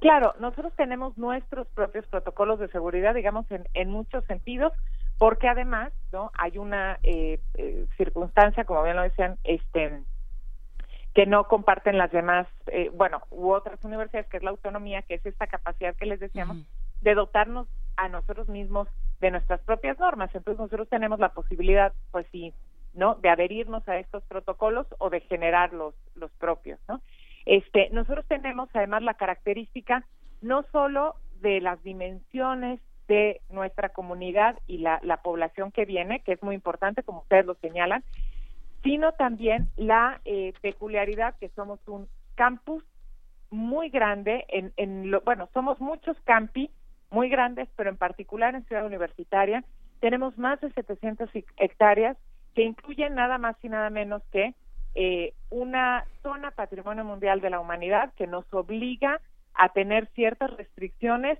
en, en, en construcciones, en muchísimas cosas y a tener un cuidado especial. Entonces también pues implica eh, que tengamos que tener protocolos específicos y como ustedes saben también la, la reserva eh, ecológica, el Pedregal de San Ángel, que también está dentro del campus de Ciudad Universitaria y que también implica pues una serie de digamos de obligaciones este para las cuales pues tenemos que tener medidas propias y muy específicas por las circunstancias particulares de la, de la universidad. En noviembre del 2014, eh, bueno, se, creó una agencia especializada de la Procuraduría General de Justicia del Distrito Federal en las inmediaciones de Ciudad Universitaria para atender casos de, denuncias. Sin embargo, en noviembre del 2014 hubo un altercado muy grave en el que dos estudiantes resultaron heridos y justamente nos lleva a pensar en las palabras del rector de no militarizar, no meter una vigilancia armada dentro de la universidad, ya que un agente de esta Procuraduría investigando el robo de un celular, eh, tomó fotografías, provocó a los estudiantes y, generó una versión oficial de la propia Procuraduría General en la que señalaba que tuvo que disparar al aire porque se sintió amenazado. ¿no? Entonces, esos son los riesgos. Si pudiera abundar sobre esta perspectiva, abogada. Sí, a ver, lo primero que señalas es muy importante y eso es, es importante comunicarlo a la comunidad. Eh, afortunadamente tenemos esta agencia especializada en ciudad universitaria que se encarga justamente, eh, tiene como finalidad pues dar atención a la comunidad universitaria y a las personas que transitan también por, por nuestro campus central. Entonces es importante que se conozca, está junto al Metro CU y que pues las personas que sean víctimas de algún delito vayan ahí a denunciarlo, eso es lo más lo más importante. Y en segundo lugar, desde luego es eh, también pues hay que rescatar esto que no es conveniente, no no no lo ha sido por la experiencia y por eh, pues la situación también eh, de nuestro país el eh, recurrir a esto que eh, no de las fuerzas armadas este el ingreso a ciudad universitaria. Y esto es muy importante porque no solamente aplica este para el país para la para ciudad universitaria. Me parece que esta política que tú mencionabas anteriormente que se ha seguido en nuestro país de mano dura no pues de, de muchas veces de elevar las penas no de meter nuestros nuevos tipos penales de recurrir a la violencia es algo pues que no ha funcionado. Tenemos que atacar las causas estructurales de la violencia en el país que tienen que ver con la desigualdad, que tienen que ver pues con un resquebrajamiento también del tejido social y desafortunadamente ahora la universidad pues es víctima de esta situación que compartimos los mexicanos y eh, y la decisión me parece que es una decisión institucional muy acertada de reconociendo, como bien dice el rector en su comunicado, ¿no? La fragilidad de nuestra seguridad, decidir eh, garantizar la integridad de nuestros eh, de nuestra comunidad recurriendo pues al diálogo no a nuestras nuestros propios medios como este pues como la fuerza más grande que tiene la universidad. Y me parece recurrir a la propia comunidad como como el activo más importante que tiene la universidad. Y en este sentido, pues sería muy importante resaltar el mensaje de que la tarea de la seguridad es una tarea compartida de todas y todos, que eh, que pues decir a los a los a nuestros a los integrantes de nuestra comunidad, no como bien eh, señala la campaña que se lanzó, que eh, no consuman, que no se acerquen precisamente a estas personas que están distribuyendo sustancias, porque esto afecta la seguridad, ¿no? Porque si hay venta, pues desde luego esto se debe a que hay consumo y que eso es lo que debemos atacar como la comunidad, digamos, eh, que, que está destinada, ¿no? O que tiene como función dar, pues, a la nación este espacio de reflexión, ¿no? De ejemplo, de, de, de que las cosas se pueden hacer de manera diferente. Un grupo amplio de, estudiantes, abogada general de la UNAM, Mónica González Contro, justamente comentaban, eh, a ver, lo que también nos está haciendo falta son espacios para discutir el tema de las drogas, justamente, y el tema de decir nosotros queremos eh, como sociedad, vaya, no, puede nada más ocurrir dentro de la UNAM, es una discusión que tiene que ocurrir en, en todo nuestro país, si queremos o no que se legalicen. Y, y había un grupo importante justamente de estudiantes que decían es que queremos conocer la postura precisamente de la universidad frente a estos temas, cómo se hace, cómo empezamos otro nuevo, nuevos tipos de discusiones para hablar de las drogas? Mira, me parece que estos tipos de discusiones creo que se han dado, desde luego, eh, en los últimos años al interior de la universidad como una comunidad plural que somos. ¿eh? Esto es muy importante decirlo. Eh, en la universidad pues, tenemos a los, digo, tenemos lo más selecto del pensamiento de nuestro país, entonces hay distintas posturas y, y, se han dado distintos, distintos foros eh, a lo largo de, bueno, desde hace muchos años. Pero me parece que este, esta sí es algo, esta es una aportación importante que puede hacer la, la, la universidad en estos momentos, ¿no? Abrir estos foros con las distintas voces, con las distintas propuestas y eh, aplicable, desde luego, no solo, eh, no solo a la, al, a la universidad, sino al país, ¿no? Y algo que es muy importante también eh, y que pues se anunciará también pronto es la forma en la que nosotros enfrentamos el problema desde la perspectiva de salud pública y que eh, dentro de, bueno, ya tenemos, digamos, atención a las adicciones dentro de la universidad, pero dentro de, poco también tendremos la inauguración de una clínica, porque ese es también el enfoque que tenemos nosotros que, que, dar, ¿no? Tenemos que acompañar a nuestros alumnos que tienen algún problema de esta naturaleza para que puedan, pues, tratarlo y eh, de la manera, pues, eh, de salud, ¿no? Recuperando su salud, teniendo acompañamiento, este eh, para que puedan superar esta esta situación, pues que desde luego muchas veces es la que genera este el consumo. Abogada, usted ha trabajado sobre los derechos de los niños, las niñas y los adolescentes. El rector señalaba que en las, en las partes del bachillerato no hay un consumo tan intenso como en la parte de la licenciatura y prácticamente es nula en la zona de, de los, y de los institutos y de las coordinaciones. ¿Cómo no criminalizar a, a, los jóvenes que consumen sus prácticas y cómo lograr que este acompañamiento de esta distancia que tomen de la, del consumo, de la protección de la propia institución, no, no formando parte de ¿cómo, cómo lograrlo? ¿Cuáles, ¿Cuáles serían las estrategias a seguir? ¿Es, es un trabajo transversal? ¿Es un trabajo de, de, de conjunto de varias instancias? ¿Cómo planean hacer todo esto? No, desde luego es un trabajo transversal, lo hemos eh, venido haciendo, pero desde luego este tendremos que identificarlo. En primer lugar hay que señalar que eh, sí es, es eh, está contemplado en nuestra legislación universitaria como causa grave de responsabilidad el consumir sustancias eh, dentro de los de los campos. Eso es muy importante que los alumnos estén conscientes de que están eh, incurriendo en una falta.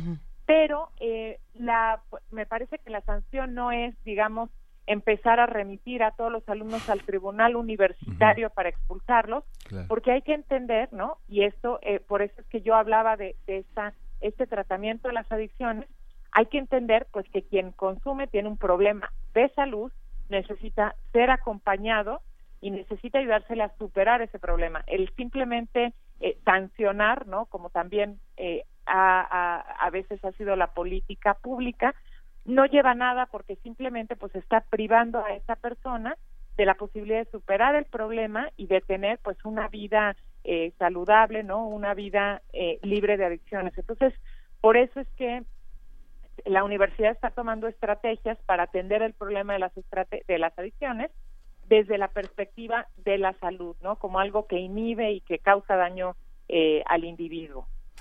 Tenemos comentarios justamente de los que están haciendo comunidad con nosotros, abogada, de todos los que se acercan y nos escriben en arroba PMovimiento.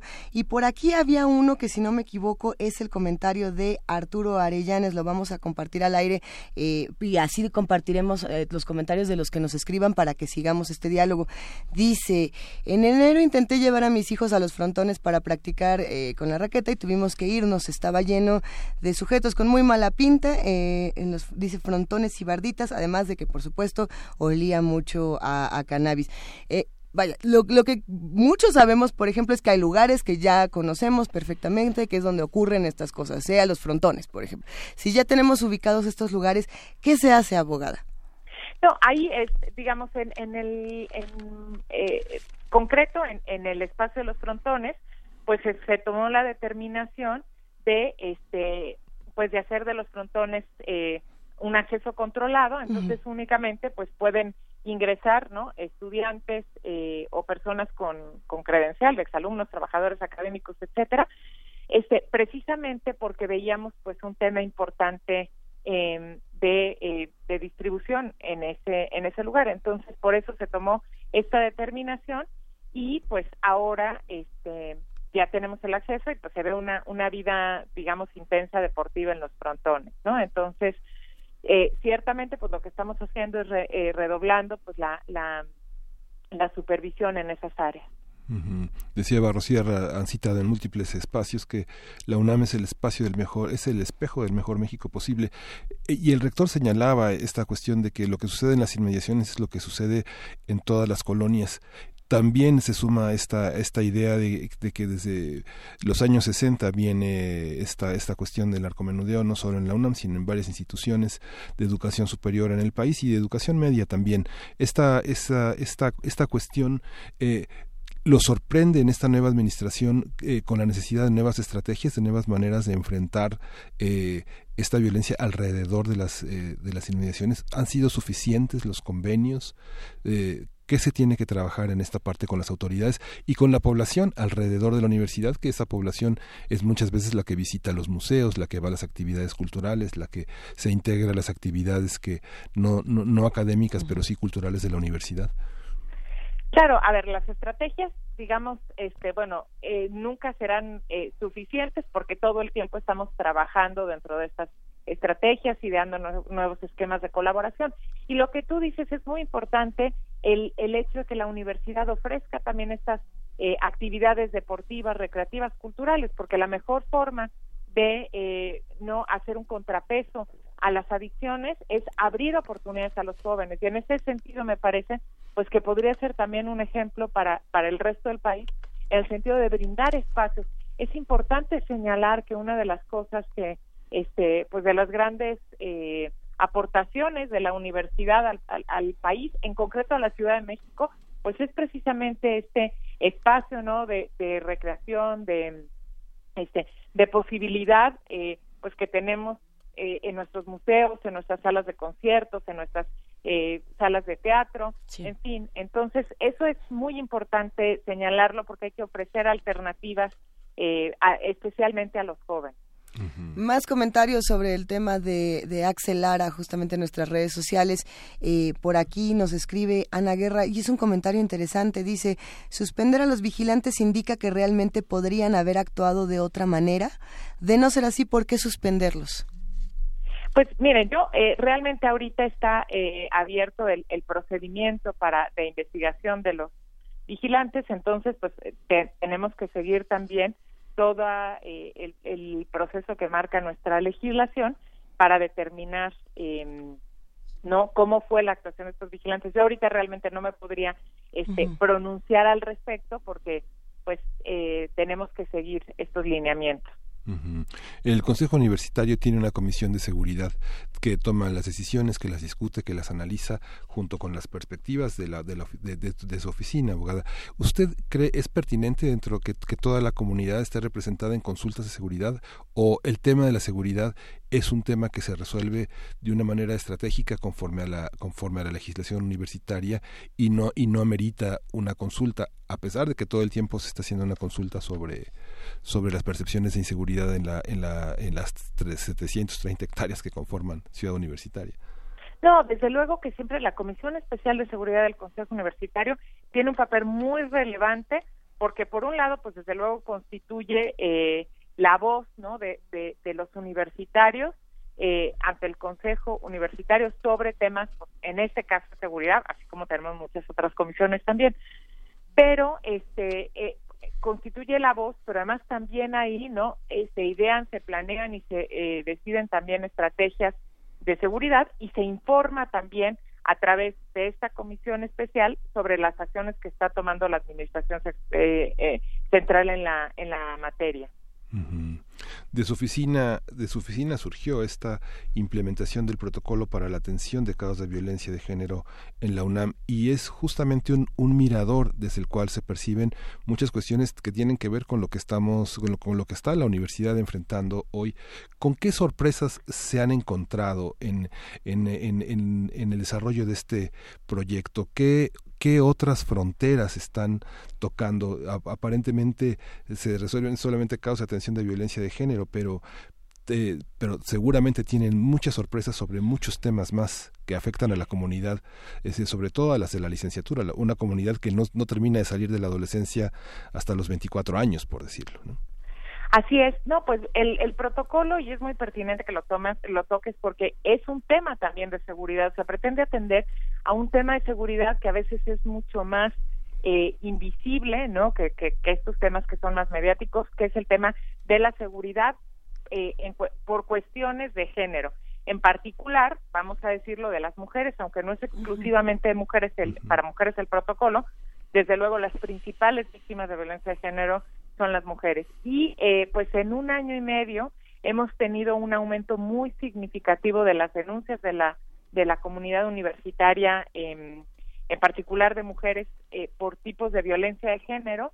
Eh, nos hemos dado cuenta, bueno, ha habido un más de mil por ciento de, de, aumento de denuncias, o sea, lo cual es una buena noticia, porque supone que, pues, algo que todos vivimos a diario se está visibilizando, está digamos, tomando eh, pues eh, forma, ¿no? ante ante la, la comunidad y desde luego hay una confianza en pues que hay una herramienta para dar respuesta a esto. Entonces hay que decir que esta es la primera sorpresa. Otra que nos preocupa en este sentido es que pues vemos eh, con preocupación que no hay, eh, digamos, no hemos logrado generar una cultura distinta y tenemos problemas muy importantes de violencia de pareja, en, tanto en el sistema bachillerato como en licenciatura. Y esto sí fue una sorpresa porque pues nosotros pensaríamos que con tantos años, ¿no? Hablando pues de la violencia y, y, haciendo campañas y conciencia, tendríamos pues a, a, los jóvenes un poco más sensibilizados en el sentido y desafortunadamente pues tenemos todavía estos estos casos eh, de tratándose de pareja y de expareja que incurren pues en conductas en conductas verdaderamente graves y contrarias a la disciplina universitaria no entonces también estamos trabajando eh, intensamente en esa línea. Sí. Y y pues bueno este seguiremos haciéndolo porque desde luego es algo que atañe a la integridad física de las personas en nuestra comunidad Da muchísimo gusto justamente que esta comunidad se esté manifestando a través de arroba P Movimiento y de Diagonal Primer Movimiento UNAM, que nos estén enviando tantas preguntas y por supuesto agradecemos profundamente a Mónica González Contro, abogada general de la UNAM, que se esté tomando el tiempo para responderlas. Abogada, muchísimas gracias. Por aquí tenemos más dudas. Justamente Mayra Elizondo nos escribe, le mandamos un gran abrazo y nos dice, los pósters que han pegado del perfil de un supuesto narco me parecen prejuiciosos. No es la mejor forma de comenzar a el problema y esto puede crear otros. Si no me equivoco, se está refiriendo a esta imagen, eh, para los que no la conocen y que nos están escuchando, eh, en un fondo negro con el, con el contorno amarillo y dice, no es tu amigo, es un narco. Eh, no sé si, si me equivoco, Mónica González Contró. Sí, este, hace referencia a esto, desde luego, pues bueno, este, son respetables todas las opiniones. Sin embargo, aquí lo que es muy importante es el mensaje que se busca transmitir, ¿no? Porque pues son nuestros estudiantes también los que se acercan a estas personas que son ajenas a la comunidad, no son eh, parte de la comunidad universitaria y entonces esta idea de pues no confundir, no es una persona, puede ser amable, puede ser, pero no es una persona que tenga que estar en ciudad universitaria, ¿no? Y como también dice eh, eh esta misma campaña que se eh, promovió, no, cuando alguien compra droga en su ciudad universitaria, lo pagamos todo, porque lo que genera el consumo y la eh, la compra dentro de nuestros eh, de nuestros campi es que eh, tengamos problemas de inseguridad, pues por un problema que tiene que por una situación que es ajena, no, que no debería estar sucediendo. Entonces es ayudar pues a distinguir y hacer conciencia entre los universitarios que tenemos que ser eh, colaborativos y tenemos que tomar este este tema como un asunto de la comunidad que tenemos que atender todos. Y bueno, justamente hablando de quienes pertenecen a la universidad, quienes no pertenecen a la, universidad, quienes ocupan o no los espacios, eh, abogada aquí nos escribe Danae Moras y nos dice, buen día, ¿cuál es la estrategia para recuperar el espacio universitario del auditorio Che, ya que muchos de los ocupantes no son estudiantes ni pertenecen a la, a la universidad? Mira, el rector también se ha pronunciado en diversos sentidos respecto del auditorio en el Consejo Universitario. Eh, siempre, ¿no? Apostaremos al diálogo, eh, no al uso de la fuerza, porque la fuerza genera más violencia y se siguen haciendo cosas. Desde luego, las acciones jurídicas se han tomado, ¿no? Este, porque esto es una obligación que, nos corresponde, pero es eh, buscar el diálogo, buscar las distintas estrategias. Eh, siempre pues recurriendo a lo que es la fuerza de la universidad, que es el conocimiento, que es la fuerza de la palabra. Los 10 puntos que en mayo dio a conocer el rector se han, eh, han sido parte de una estrategia en la que no, no incluye las armas ni el incremento de, personajes, de personas de seguridad. Esta, esta, esta eh, queja que ha habido en medios eh, sobre la, la situación donde los eh, vigilantes se sienten atemorizados. Hay una estrategia para, no sé, decirlo de, una manera, abapacharlos, darles confianza, este, eh, generar una, una, una, cuestión de empatía con esta parte del personal, eh, del personal de la universidad. Claro, hay que entender, y esto es muy importante, que los este, vigilantes son parte de, la comunidad universitaria y en este sentido también hay una preocupación y una ocupación en su bienestar, en su integridad física, en no ponerlos tampoco este en riesgo, ¿no? Y entonces para eso pues ahí siempre estamos muy al pendiente y hay distintas estrategias también que se que se siguen para evitar que ellos también estén en una en una situación de riesgo, ¿no? Porque desde luego, como todos sabemos, pues ellos no van armados, ¿no? este ellos tienen pues no la la la fuerza de, de pues queremos que sea una fuerza disuasoria pero pues no es no es una policía como la que hay fuera. Entonces por supuesto que eh, tenemos mucho cuidado como integrantes de nuestra comunidad. Parte de la FES, de los campos de la FES, están en el Estado de México. Eh, ¿Cuál, es la relación en, la parte de convenios de trabajo conjunto con el Estado de México y con el DF? Son, son instancias muy distintas. ¿Cuáles son las particularidades de, del Estado de México? Acatlán, Iztacala, este, Zaragoza, Aragón, todos los planteles que están en esa parte es difícil. Digo, recuerdo que Walter Percy, este gran ensayista sobre las catedrales, decía que es ahí, en esos lugares peligrosos donde hay que fundarlas, ¿no? La catedral del saber, pero ¿qué pasa con esto?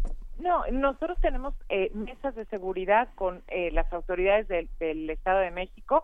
También lo tenemos desde hace muchos años de manera permanente y eh, pues dependiendo también de las particularidades de cada una de estas de estas facultades se siguen distintas estrategias en coordinación siempre con las autoridades, ¿no? Que esto es muy importante porque la seguridad pues dentro del campus es desde luego responsabilidad de la universidad, pero pues muchas veces los delitos son cometidos afuera, ¿no? En el transporte, en el trayecto, etcétera. Entonces, por eso tenemos una intensa labor de coordinación con las autoridades. Eh, seguiremos discutiendo todos estos temas. Estamos hablando con Mónica González Contró, abogada general de la universidad. Eh, nos da muchísimo gusto, abogada, que se esté dando justamente estos minutos para seguir respondiendo las dudas de la comunidad. Hay una duda compartida en redes sociales que me llama mucho la atención y es el miedo a, denunciar por parte de muchos de los estudiantes y de los maestros. ¿Qué hacemos como, como universidad, como comunidad, para apoyarnos en este proceso de las denuncias, tanto los que están del lado, digamos, de las autoridades de la universidad como los que estamos del otro? No, como yo les mencionaba, cuando hay una eh, conducta eh, ilícita cometida en la en la universidad, este nosotros el subsistema jurídica, jurídico acompañamos a las personas a, a, presentar las denuncias. Es decir no no les decimos bueno pues no eh, vete y, ahí a ver qué en primer lugar nosotros acompañamos para también pues este dar asesoría no pues eh, proteger en la medida también de nuestras posibilidades a, a, quienes eh, presentan denuncias. Y después no ya una vez que se presenta la denuncia la universidad siempre coopera con las autoridades aportándole los elementos. Entonces, por eso es tan importante sí este mencionar que tenemos que generar una cultura, una cultura de la denuncia, porque eh, de otra manera, pues si no seguimos manteniendo pues esta situación de la cifra negra, no de no conocer realmente la realidad y no poder articularnos con las autoridades para combatir el delito. Fíjese, abogada, que tenemos los martes una sección de solución de conflictos y justamente la implementación del protocolo para la atención de causas de violencia de género en la UNAM tiene como tiene un mecanismo alterno para la solución de controversias, un enfoque restaurativo, una una una opción, digamos eh, que la, la paz se, se, se pone por encima de la seguridad porque justamente la seguridad es resultado de una cultura de paz y de reconciliación ¿Esta parte eh, es posible entre nosotros, entre la comunidad universitaria? Sí, y, y, a mí me da mucho gusto decir que es posible, eh, que es además la gran fortaleza de la universidad, ¿no? La, la posibilidad de siempre recurrir, ¿no? Al diálogo, a la reflexión para aportar soluciones. Me parece que es importante este, rescatar esto y también en la aplicación, digamos, del protocolo con los mismos eh, señalamientos que establece el protocolo que excluye, eh, por ejemplo, el, el, recurrir a prácticas, eh, ciertas prácticas en determinados casos, pero hemos tenido casos muy exitosos en donde pues hemos resuelto algunos casos de violencia de género, desde luego de violencia menor, mediante eh, prácticas eh, con enfoque de justicia restaurativa, es decir, en donde pues eh, la, la víctima no eh, recibe pues una disculpa, se siente restaurada con un acompañamiento muy puntual y profesional, ¿no? Recurrimos a profesionales certificados y pues la persona agresora puede entender realmente qué es lo que digo, qué es lo que hizo sentir a, la a la víctima eh, no tan lastimada y por qué ocurrió esto y la posibilidad de ofrecer una disculpa. Entonces la verdad es este pues es algo a lo que debemos apostarle es un camino complicado porque es el camino largo no decíamos que la pues muchas veces las políticas represivas parecen el camino corto, pero pues ofrecen en muchas ocasiones eh, falsas salidas. En cambio, este digamos, este enfoque de justicia restaurativa, pues es lo que contribuye a restaurar el tejido social, a restaurar, pues cuando ha habido una ofensa en contra de una persona. ¿no? Eh, quisiéramos aclarar, eh, abogada, uno de los conceptos que se han mencionado a lo largo de la conversación porque está despertando eh, una controversia en redes sociales que, creo que es, importante aclarar. El, tema del acceso controlado, ¿a qué se refiere? Por ahí empezaron algunos compañeros que hacen comunidad con nosotros a tuitear, a ver, es que no queremos que cierren la universidad. Otros tuitearon, pues yo no quiero que pase nadie porque llevan a sus perros días en popó y otros empezaron a comentar muchas cosas. ¿A qué se refiere esto de acceso acceso controlado y cómo lo cómo se, se lleva a cabo en la universidad o se plantea? No, no, no, se, no, se trata de una zona muy específica y digo, como en muchas otras zonas de la de la universidad, no se va a cerrar la universidad y en esto el rector ha sido muy claro. Eh, se trata de esta zona que es una zona deportiva a la que va la gente a hacer deporte, ¿no? Esto sí vamos a, a decirlo de manera muy puntual. La universidad no se va a cerrar, por muchas cosas, ¿no? En primer lugar, porque es una convicción, ¿no? Y está en la esencia misma de la universidad ser una universidad abierta, lo ha dicho bien el rector, no nos vamos a murallar, pudiera ser la salida fácil, pero no va a ocurrir de esta de esta manera, ¿no? En, hay que decirlo bien que lo comentó el rector y es una convicción. Pero además también este tenemos imposibilidades hasta físicas, ¿no? El tamaño de la universidad, pues no, si ustedes ven pues las dimensiones, pues no se puede cerrar, pero además tampoco la declaratoria de patrimonio mundial nos permite no construir muros y cercar a la universidad. Entonces no que, que haya tranquilidad en ese sentido. Es un reto tener una universidad abierta desde luego es un reto muy grande porque pues no solamente quienes están aquí como bien lo sabemos es son integrantes de la comunidad sino hay mucha gente que va no a, disfrutar de los distintos espacios pero la convicción es que es eso y así seguirá no y en el siglo XX, desde 1929, el espíritu de, la difusión y la extensión cultural es una universidad sin muros. Exactamente. Así es y así seguirá siendo. Esta es, digamos, la convicción y es importante dejarlo también muy claro. Teníamos cara de espantados, abogado, porque la, la, cabina la cabina flota y pensábamos que estaba temblando, entonces estábamos a punto de este de, colapsarnos. estábamos a punto de llamar a la seguridad de la UNAM a ver cómo nos ayudaban aquí en esta cabina, pero no, nada de eso sucedió. ¿Algo con lo que usted quiera concluir, abogada? No, pues agradecer mucho de verdad la oportunidad de este diálogo con la comunidad, hacer un llamado a la comunidad universitaria, ¿no? Como lo hizo el rector, a cerrar filas, a defender, digamos, nuestro espacio con lo que tenemos, ¿no? Este, con la convivencia sana, ¿no? Con eh, eh, pues el dar ejemplo de cómo puede vivir realmente una comunidad defendiendo su propio espacio mediante el uso de la razón, del diálogo, ¿no? De la interacción, de la convivencia, decirles que nuestra universidad es un tesoro para el país, ¿no? En todos los sentidos es un tesoro, es el tesoro intelectual del país, pero es también un tesoro ético y es un tesoro cultural. Entonces, tenemos que defenderlo y que cerremos filas en torno al rector para eh, luchar de verdad porque haya eh, tener una comunidad más segura sin recurrir al uso de la violencia porque desde luego como dice eh, el rector Graue también la violencia genera más violencia y no queremos esto en nuestra universidad. Pues le agradecemos profundamente, abogada Mónica González Contró, justamente abogada general de la universidad, por, por tomarse el tiempo de, charlar con todos nosotros. Y cuando yo todos nosotros me refiero a todo el auditorio que está detrás haciendo preguntas, interesándose en este tema. Gracias de verdad por ayudarnos a, cerrar filas en esta comunidad que necesita tanto ahora que la universidad le hable. Muchísimas gracias a ustedes y a todos los que nos escuchan. Un placer. Hasta pronto. Muchas gracias. Hasta luego. Gracias. Pues nos, vamos a, ir, nos vamos a ir con música, vamos a escuchar de Sophie Tucker, Drinky. Para que no tiemble, ¿Eh? para que baile y no tiemble. Drinky, drinky, drinky. Drinky, drinky, drinky. Drink, drinky. Drinky. Drink, drinky. Drinky, drinky, drinky. Drink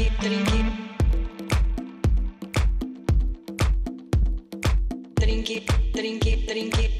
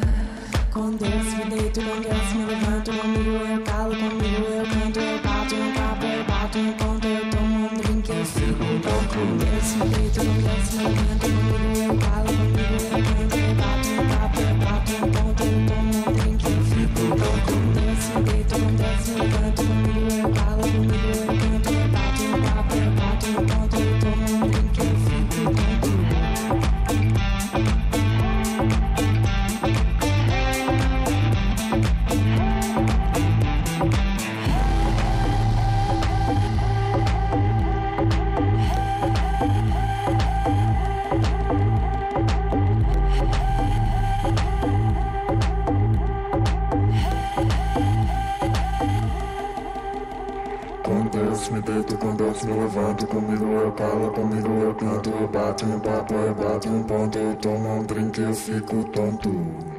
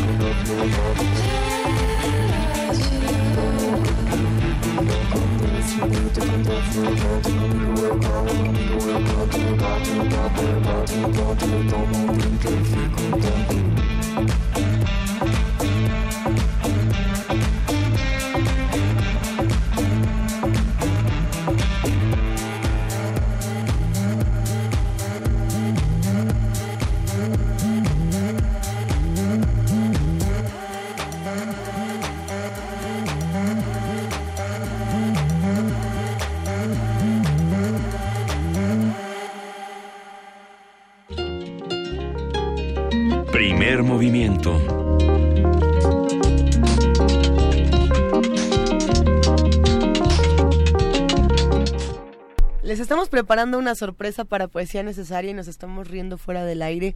Eh, pero bueno, hay muchos temas que no justamente no nos, no nos darán risa de la poesía, ya, ya lo vamos a ir platicando más adelante. Y, sobre todo queremos tomarnos un minuto para agradecer a los, a los radioescuchas que hacen comunidad con nosotros, que nos han escrito muchísimos mensajes esta mañana justamente para entrar en contacto con Mónica González Contró, abogada general de la UNAM. Si quieren saber más sobre todos estos temas, eh, tratemos entre todos de, de construir este conocimiento, de compartir eh, las distintas entrevistas que hayamos escuchado y por supuesto de visitar los portales de la universidad donde hay mucha más información, Miguel Ángel.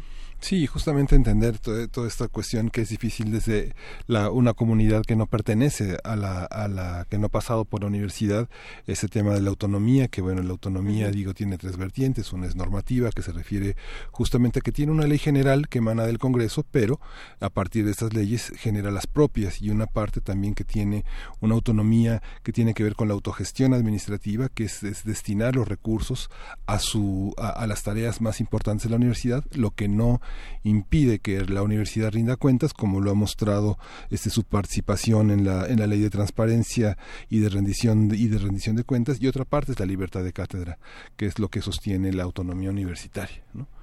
Cuando en los medios se habla de eso, la autonomía tiene que ver con esos tres elementos. Y es que y es que por ejemplo, Miguel Ángel, aquí nos escribían muchos estudiantes eh, y, y, también de pronto decimos, bueno, ya hablamos también con los estudiantes, ¿qué pasa con los maestros? ¿Qué, están pidiendo los maestros? La libertad de cátedra, también están pidiendo seguridad. Hay muchísimos temas que se tienen que discutir. Eh, nos, nos pusieron aquí sobre la mesa muchos casos, no solamente el de Axel Lara, no solamente el de las dos personas que murieron después de este enfrentamiento eh, en C1, no solamente el de la maestra de la FESA Catlán, también por ahí hablaron del caso de Lesbi, por ejemplo, ¿no? Apareció en nuestras redes sociales. Aparecen muchas cosas y no podemos darle la vuelta y no podemos mirar al otro lado cuando nuestra universidad está siendo síntoma de lo que le está ocurriendo a todo el país. Sí, y que la universidad es el espacio de la libertad, no podemos criminalizar las prácticas, no podemos criminalizar este aspectos que los miembros de la comunidad tienen respecto a sus propias vidas y lo único que tenemos eh, como tarea es respetar el reglamento, ¿no? Atenernos a lo que se puede hacer dentro de la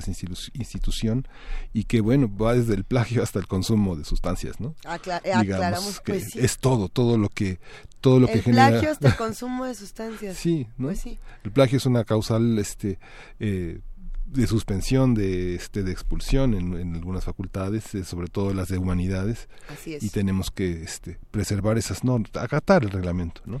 Hay eh, más críticas, más preguntas, más comentarios, más felicitaciones, más de todo en redes. Eh, nada más para aclarar una vez más, nadie dijo que se va a cerrar la UNAM. Eh, por aquí siguen comentando que no, que no van a enrejar, no, van a enrejar la universidad. Esto no va a pasar, esto no se puso sobre la mesa en ningún punto. Sí, parece de pronto que, esa es la respuesta, pero no, creo que la discusión justamente después de lo que pasó con, con este joven, con, con Axel Lara, de la Facultad de Derecho es justamente lo contrario, ¿no? Demostrar, a ver, se, la discusión se va a abrir y la universidad va a seguir abierta. Sí. ¿Qué temas? ¿Qué temas, si Miguel tuviéramos Una, una perspectiva como la que pasa en los Estados Unidos, se armaría los profesores, eh, eh, una, una, rectoría en lo que sería eh, construyendo un muro, ¿no? Como ha pretendido Donald Trump construir un muro en la frontera mexicana, que es algo como una cuestión. Carlos Fuentes en la frontera de cristal hace una, una parábola alrededor de esa, de esa idea de que este, hay un muro, pero es un muro eh, que construyen los prejuicios y que justamente la universidad es un espacio de discusión, de saber y está abierta al tiempo. Mira, eh, eh, por aquí nos escriben, también nos dicen, lo cierto es que el rector y las autoridades de la UNAM están siendo rebasadas por el problema del narcotráfico cercan o cierran, esto no, no, no va a pasar, pero bueno, dice zonas, y los narcomenudistas solo caminan unos pasos y siguen con su venta. Esa es la solución. Eh, pues justamente es un problema mucho mayor que ese, ¿no? Habrá que preguntarnos, eh, están los que dicen pues que se legalice, están los que dicen pues no se legalice, los que se militarice, los que dicen que se cierre, que se abra.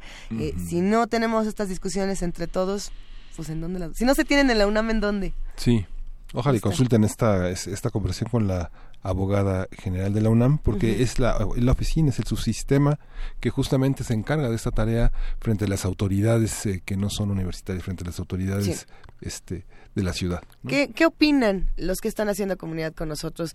¿Qué nos quieren contar? Estamos en arroba P Movimiento, en diagonal Primer Movimiento UNAM, en el teléfono 55 36 43 39 y si quieren, por supuesto, compartirnos un comentario más largo que 140 caracteres, estamos en Primer Movimiento UNAM arroba gmail.com. Por lo pronto tenemos una postal sonora. A ver, ¿quién nos grabó esta postal sonora? Uriel, ah, nuestro Uriel Gámez. Uriel Gámez, se fue al Tianguis Cultural del Chopo porque andaba muy contracultural y dijo, ahora sí, me voy a ir a intercambiar unos discos y nos trajo esta postal sonora. Venga de ahí.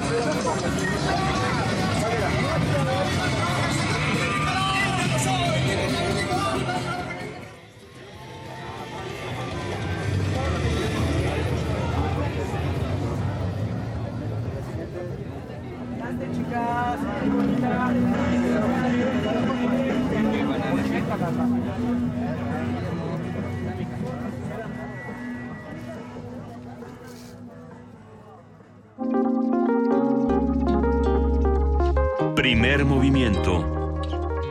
Hacemos comunidad.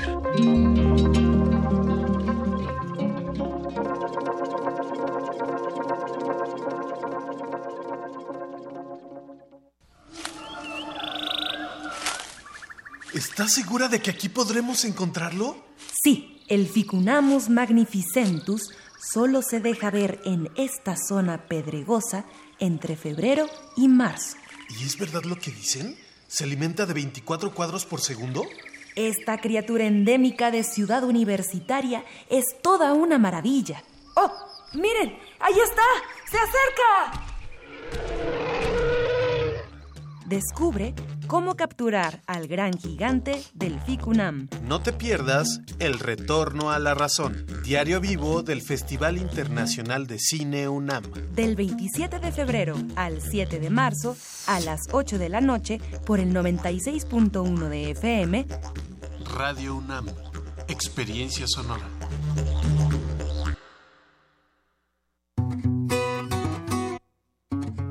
Para tener el México que queremos hay que decidir. Para poder decidir tenemos que participar. Y para participar hay que recoger nuestra credencial para votar. Recuerda que el 16 de abril es la fecha límite para recoger tu credencial en el módulo del INE donde hiciste el trámite. Porque mi país me importa, yo ya estoy listo para votar en las próximas elecciones. Instituto Nacional Electoral, INE. Los que recibimos y contamos los votos somos nosotros, tus vecinos. No nos eligen ni el gobierno ni los partidos políticos. Nos eligen a través de dos sorteos, por mes de nacimiento y por apellido. Nosotros, entrenados por el INE, capacitamos a los funcionarios de casilla para recibir, registrar y contar tu voto. Así, tenemos la confianza de que en cada casilla se respete nuestra decisión. Juntos, hacemos lo que nos toca para garantizar unas elecciones libres. INE. Juntos somos más fuertes. En Alianza hemos sacado al PRI corrupto del gobierno y hemos metido a los culpables a la cárcel. Todos juntos haremos un México más justo, más seguro y más contento. Para eso el PAN, PRD y Movimiento Ciudadano hicimos un solo frente. Vamos a cambiar la historia, porque cuando estamos juntos somos más fuertes. PAN, el cambio inteligente.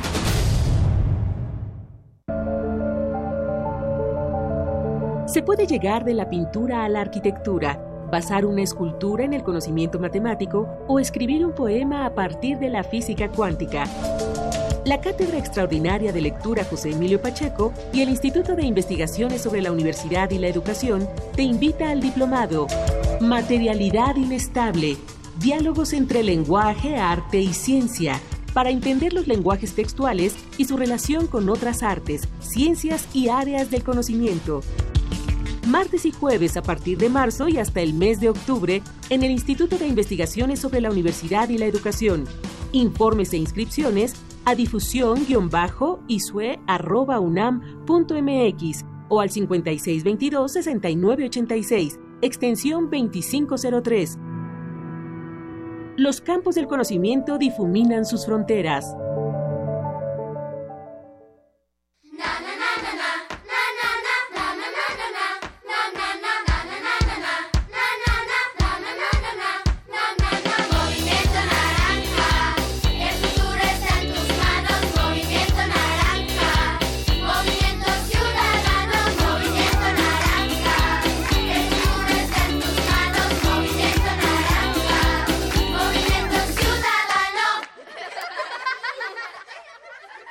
Movimiento Ciudadano. En este periodo electoral, la Fiscalía General de Justicia del Estado de México, a través de la Fiscalía Especializada en Materia de Delitos Electorales, te brinda atención en caso de ser testigo o víctima de un delito electoral. Ofrecerte dinero a cambio de tu voto, recoger tu credencial para votar, condicionar tu voto mediante cualquier presión o amenaza. Son solo algunos de ellos. Infórmate. Cualquier anomalía, repórtala al 01800 7028 770 en nuestras redes sociales o en la aplicación móvil FGJ Domex, disponible de manera gratuita. Como presidente de casilla, yo recibo la documentación electoral. entre todos instalamos la casilla y al cierre contamos los votos. Que se registran en actas que firmamos los ciudadanos, quienes somos la autoridad el día de las elecciones. Las boletas electorales tienen las más altas medidas de seguridad. El líquido indeleble evita que alguien vote dos veces. ¿Cómo ves? En cada casilla somos tus vecinos, gente de tu comunidad, quienes garantizamos que todo se haga bien. Voto libre.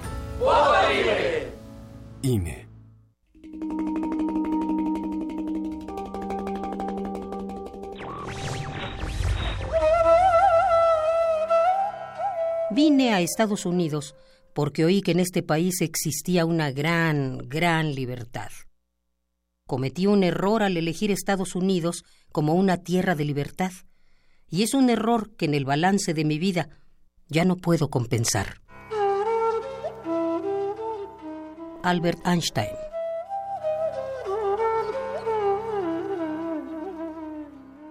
Radio UNAM Primer movimiento. Podcast y transmisión en directo en www.radio.unam.mx.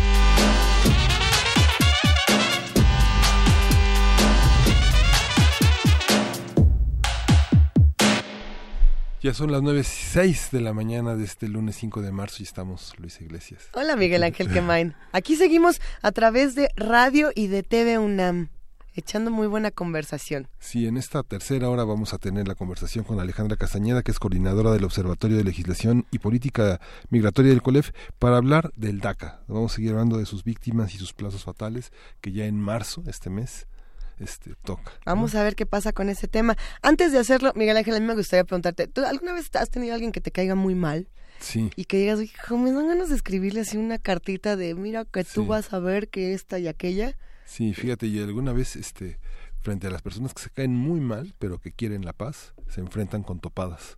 Alguna vez me tocó, este, escuchar a Mono Blanco contra sus enemigos decimeros y, y bueno, pero hay, hay discusiones más viejas que, que Mono Blanco y sus decimeros de, ¿no? Vamos a ver, vámonos a Poesía Necesaria, porque ¿qué pasaría si a ustedes les cayera alguien muy mal y decidieran hacerle, por ejemplo, un soneto, una décima del terror? Vámonos para allá. Primer movimiento.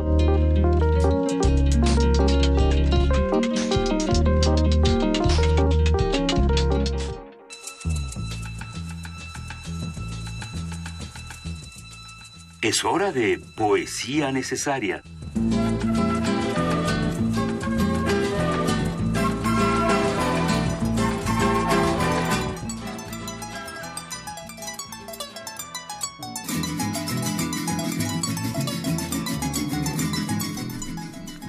porque solamente en lugares como primer movimiento y solamente en espacios como la universidad podemos mezclar eh, quien vive veracruzano con mono blanco, con Quevedo y con Góngora, querido Miguel Ángel Sí, y justamente vamos a leer este soneto a Luis de Góngora, escrito por Quevedo. Oh, hay que, es que hay, hay- hay que aclarar antes de entrarle al tema que nos vamos a echar un mano a mano y este mano a mano es con los que más se odiaban. Sí, una topada Góngora Quevedo. Eso, venga, Quevedo.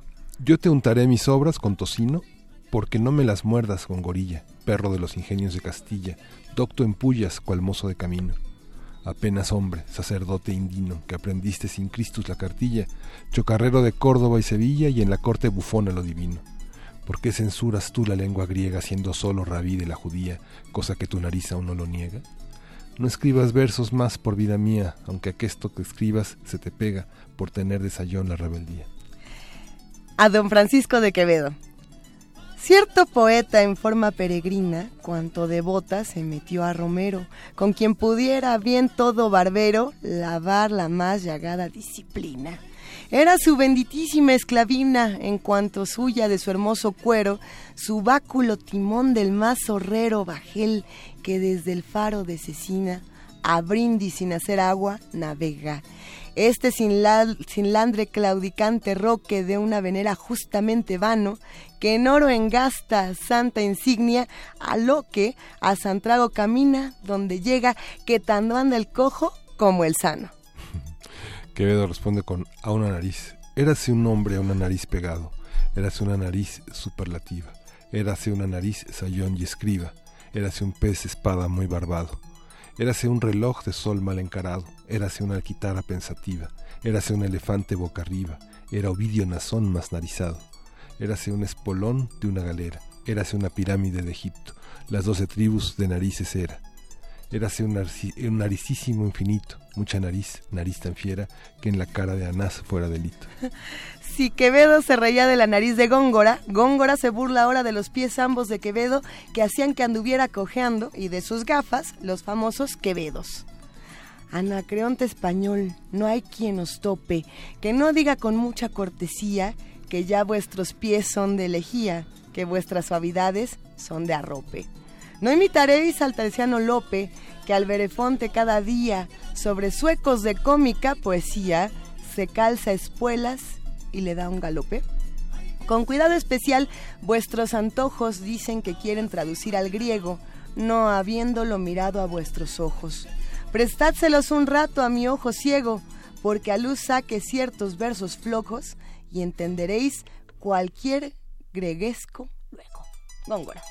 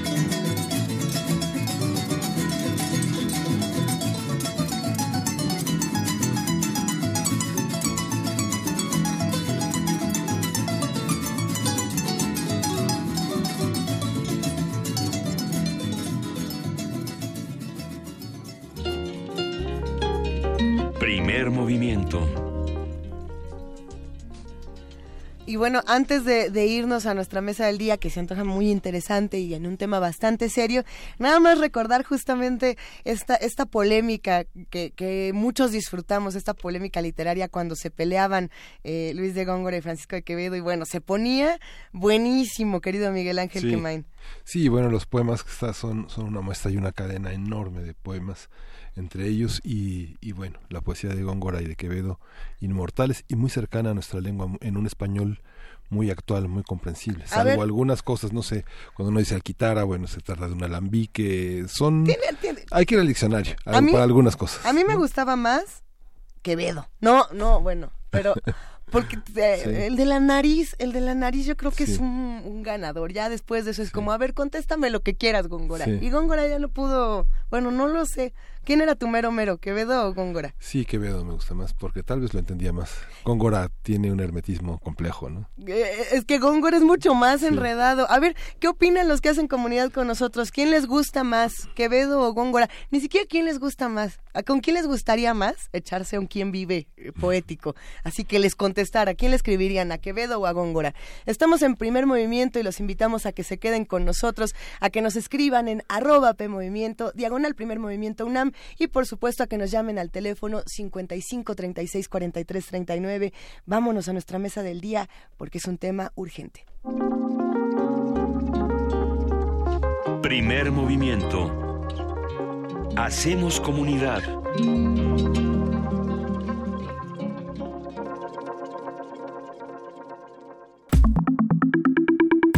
La mesa del día.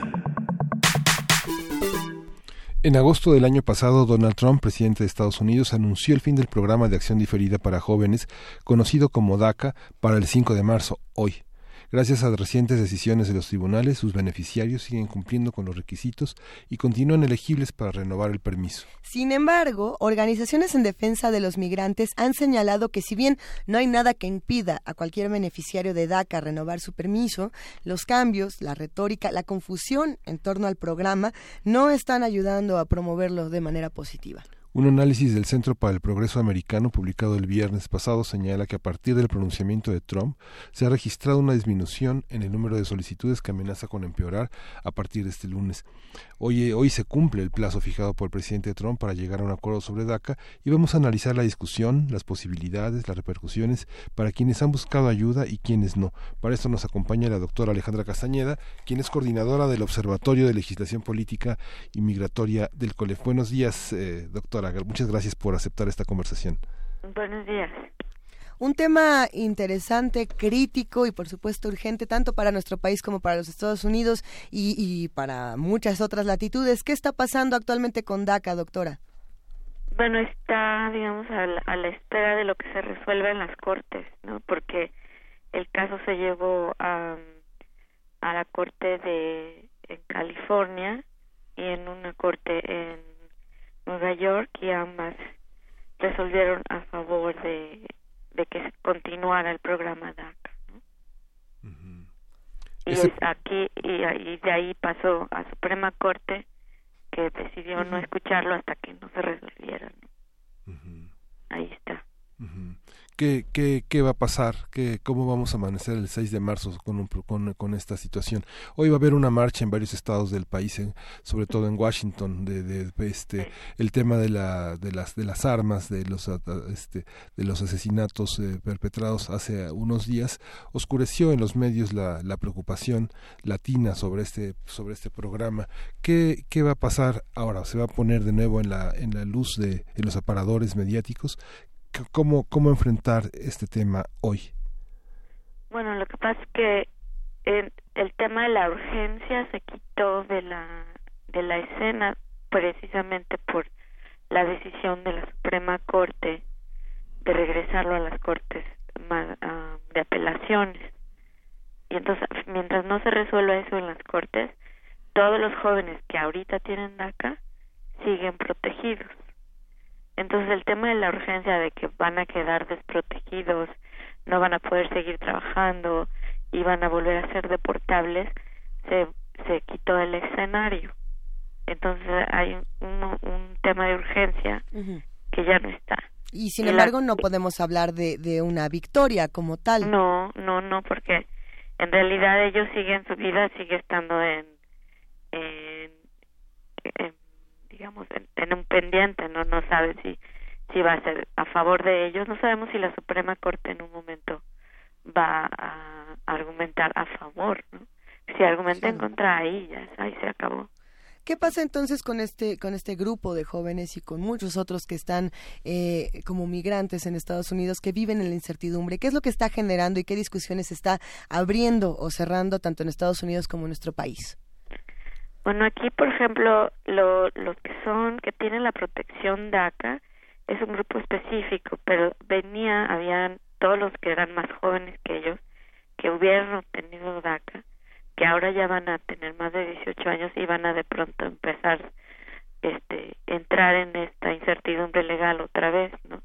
Ellos que hubieran calificado para DACA, pues no ya no pueden, ¿no? Porque ya no existe el programa para nuevas aplicaciones. Ese es un grupo que, que va creciendo y que se habla muy poco. Luego los jóvenes DACA, ellos no querían una reforma o no querían leyes en las que sus padres estuvieran en riesgo, ¿no? Porque se habla mucho de ellos, pero de los lo que ellos dicen los los soñadores originales pues son nuestros papás, ¿no? Y no queremos que los deporten. Entonces, ahí todos ellos se conciben como una familia y pues todas las familias migrantes en este momento están en riesgo. Y lo estamos viendo porque las deportaciones son este están creciendo, ¿no? ¿Se pueden llamar esas deportaciones deportaciones selectivas?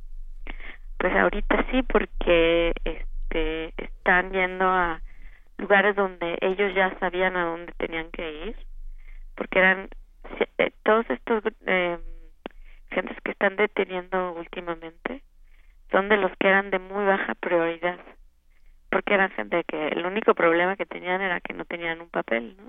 migratorio. Entonces, y ellos mismos iban a a las oficinas de ICE a firmar y todo. Entonces sabía perfecto dónde vivían o dónde trabajaban.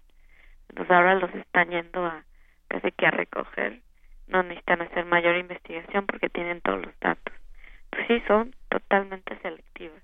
Y es de gente que no es no es un riesgo para la seguridad de nadie. ¿Cuál es la situación eh, migratoria de los padres de estos jóvenes? O sea, ¿La mayoría de ellos son irregulares o son, o están bajo esta idea de permisos este, provisionales? No. o sea, si es un joven que tiene DACA, quiere decirte que quiere decir que llegaste a Estados Unidos sin papeles, sin visa, lo cual quiere decir que tus papás llegaron sin visa, ¿no? O sea, eso es como que se deduce y si el papá o la mamá en algún momento arreglaron papeles, pues inmediatamente hubieran podido arreglar para los hijos. Si, si se le está dando un respiro al tema de DACA, si se le va a dar por lo menos un plazo relativamente corto para seguir esta discusión, que, ¿cuál es el tema que va a quedar entonces pendiente? ¿Qué es lo que, lo que se tendría que discutir de aquí, por ejemplo, al 23 de marzo, que es otra de las fechas importantes eh, para continuar esta discusión? No solamente desde los activistas, no solamente de los, desde los que están involucrados en este tema, sino también, doctora Alejandra Castañeda, desde los medios de comunicación.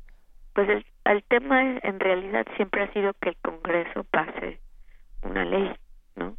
Ya para que la, la solución sea permanente, porque incluso si se resuelve en corte, quedaría aún todavía como un tema eh, que se tiene que renovar a cada rato, ¿no? No es una solución permanente. eh, lo, lo que tiene que hacer es una reforma donde exista una ley que que ya le dé un camino a la legalidad a todo este grupo de, jóvenes y bueno ya a los demás también no eh, entonces la presión está ahí pero en el Congreso por lo que se está viendo no va a poder entrar nada que no sea la solución más extrema y eh, restrictiva hasta que no cambie la composición del Congreso no bueno, pues tenemos mucho que seguir discutiendo sobre este tema. Eh, ¿qué, ¿qué, se está haciendo, por ejemplo, desde el COLEF? ¿Qué se discute en el COLEF que tendríamos también que estar discutiendo aquí en Primer Movimiento? Bueno, nosotros eh, aquí en el observatorio tenemos, hemos seguido el tema desde muy de cerca y tenemos varios reportes sobre Dreamers, eh, sobre DACA, mapas precisamente de dónde viven, eh, de dónde vienen, eh, originalmente. Entonces, como que tenemos ya muy eh, mapeado en todos los ángulos eh, el tema de DACA. ¿Quiénes son? compártanos este compártanos este mapa de dónde son estos compatriotas y estos eh, y estos también hermanos latinoamericanos que están que forman parte de todo este de todo este programa y de toda esta situación. Quiénes son los quiénes son los mexicanos de dónde vienen cuáles son sus edades cuáles son sus carreras hacia dónde van hay posibilidades de que se integren en, eh, al mercado norteamericano al mundo intelectual al mundo de las universidades hay otros jóvenes en situaciones semejantes que no forman parte de un programa como este cuyos destinos eh, puedan ser como el modelo de el destino al que podrían tener estos connacionales en, eh, protegidos por este programa todavía claro o sea, los jóvenes DACA son como los perfectos ciudadanos, ¿no? Los que no tuvieron, no han tenido ningún error en su vida. Pero hay muchos que en algún momento tuvieron algún problema o ni siquiera aplicaron porque no quisieron exponerse, ¿no? Todos, todos estos están, es un grupo también muy importante, ¿no? El que no tiene DACA, pero que en realidad no, no tiene ningún problema, ¿no? está los jóvenes de acá pues digamos nada no son tan jóvenes porque aplicaron por primera vez en 2012 pues ya pasaron que seis años y ya están entre algunos en la mitad de los 20 y la mitad de los 30 ¿no? entonces es, muchos terminaron su carrera ya trabajan eh, la mayoría evidentemente son mexicanos pero vienen de todas partes de Latinoamérica y de algunos países asiáticos. No es que solo es México, no o solo es Latinoamérica, hay de otras partes del mundo. Lo que pasa es que es, tan la cantidad de mexicanos que pareciera que solo son mexicanos. Eh, y de, hecho el, el programa Dream, digo, la ley Dream era originalmente en base a una joven asiática. Eh, si uno lee, eh, lee la historia, que también ahí tenemos un reporte sobre la historia del, del Dream Act, que sería la ley, ahí, ahí podemos ver eso. Eh, pues son gente que es muy preparada, porque parte del programa es que estés en la universidad, ¿no? Entonces, gente que tiene mucha preparación, gente que ya tiene experiencia de trabajo, que ya tiene negocios, etcétera, ¿no? Entonces, son un, un, un digamos, tienen mucho capital cultural y capital social que cualquier país quisiera tener, o sea, serían un, un beneficio para cualquier país. Ahí el tema es que ellos no, no quieren moverse de su país, que es Estados Unidos. Y hay, otra discusión que a mí me parece muy interesante y es pensar quién se está encargando de proteger eh, a los jóvenes migrantes, tanto a los jóvenes migrantes que están en México como a los que están en Estados Unidos, tengan o no tengan, no formen parte del programa DACA. Y, me quedo pensando en, bueno, okay, ah, ya muchos dijeron, las autoridades no se van a hacer cargo, no están haciéndose responsables. Y, por otro lado, pues hay quienes dicen la, academia y, y las universidades y los grupos que se encargan del conocimiento tampoco están haciendo bien la tarea. Habrá que preguntarnos si esto es cierto o no. Pero pensando en las actividades justamente que hace el Colegio de la Frontera Norte, ¿qué responsabilidad se tiene con todo el conocimiento que se adquiere y con todas estas investigaciones?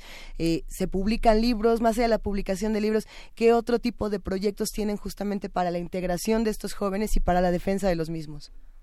ha habido, o sea, en el colegio por lo menos, eh, ha habido muchos intercambios antes de que ya no se pudiera con jóvenes dreamers venían acá y este tenían unas reuniones y ya podían regresar. Todos esos esos jóvenes que pudieron hacer la salida y regresaron de hecho ellos ya tienen ya otro camino de poder legalizar ya de obtener la residencia por unos temas legales que es un poco complicado explicar. Eh, entonces, eso era una cosa que se estaba haciendo junto con California Long Beach, es una universidad. Eh, existen, eh, me imagino que también con otras universidades, no lo sé, no sé, con el COLES. Y en COLES, en el observatorio es donde hemos hecho el seguimiento, pero muy puntual, desde el aspecto legal, del activismo, y este y en la parte de de conocer nada más en términos demográficos a la población, ¿no? Este, y ahí tenemos un montón de estudios y los los estamos constantemente promoviendo y entrando en diálogo en, por ejemplo, en Twitter y en, con otras este, organizaciones y, y en Facebook, por supuesto. Eh, o sea, el conocimiento no que se quede en un libro, sino que esté circulando. El presidente Trump ha variado su punto de vista desde que inició esta, este chantaje de, eh, de, apoyar DACA a condición de que se edificara el muro. Eh, él hubiera podido ya bloquear varias de las órdenes judiciales para que se eh, emitieran, pero ¿cuál es la posición ahora frente a la Suprema Corte? Parece que él ha dejado como que el camino legal suceda. ¿Esto tiene un significado dentro de la política antimigratoria que ha demostrado el presidente Trump, sobre todo hacia México? La verdad es que leer a Trump es muy difícil porque uh, en la parte de DACA él al principio dijo que los que iba a apoyar, ¿no? En la campaña dijo, o sea, estaba en contra, ¿no? Entró y dijo que iba a apoyar y de hecho se mantuvo el programa un tiempo en lo que veían no sé qué y ya bueno en septiembre emitieron la la cancelación del programa, ¿no? En parte ahí hay como las voces antiinmigrantes que están en su administración, son las que están prevaleciendo aún en este tema que él que él ya personalmente había dicho no yo quiero ayudarlos ¿no? pero eh, él dice una cosa un día y al día siguiente cambia no entonces esa parte es la que es muy complicada de decir bueno esto es lo que va a pasar porque Trump ya dijo pues Trump ya dijo y luego al día siguiente dice otra cosa no eso es muy, ahorita es muy difícil.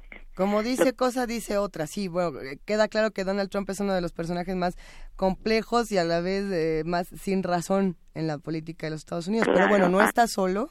Él, él viene acompañado de un gabinete que tiene ideas, me imagino, no similares, pero por lo menos le sigue la corriente y lo mismo pasa eh, del lado de los demócratas que parecen no interesarse en el caso de, de los Dreamers, de los jóvenes DACA, y que más bien están viendo cómo hacen presión política por otro lado. Eh, pero ¿qué pasa con, con, nuestro país? Porque por ahí nos estaban escribiendo algunos eh, mensajes en Twitter, doctora Alejandra Castañeda, que decían, bueno, pues, tampoco es como que el gobierno mexicano esté haciendo algo y nos centramos en criticar al gobierno estadounidense sin ver que no hay ninguna defensa por parte de nuestro país a estos jóvenes. Bueno, ¿será cierto o no? No tanto, o sea, tampoco. Uh, México ha estado, tiene ya algunos, podría yo decir, dos años, eh, haciendo ciertas acciones específicas para ya cuando lleguen este este tipo de población al país darles eh, apoyo sí entre desde a partir de por ejemplo facilitar la obtención de las actas de nacimiento que uno pensaría que no importa pero bueno en México sin acta de nacimiento no eres nadie. Así es. Este y un tema muy importante que es el tema de revalidación de estudios que se les complica muchísimo a, quienes vienen de Estados Unidos, ¿no? bueno, a estos jóvenes además. Eh, eso, por ejemplo, ha estado trabajándose mucho por la acción de las eh, organizaciones en México que han estado presionando, ¿sí? No es porque el gobierno solito se le ocurrió. Ha habido una presión ya en México para trabajar sobre estos temas, ¿no?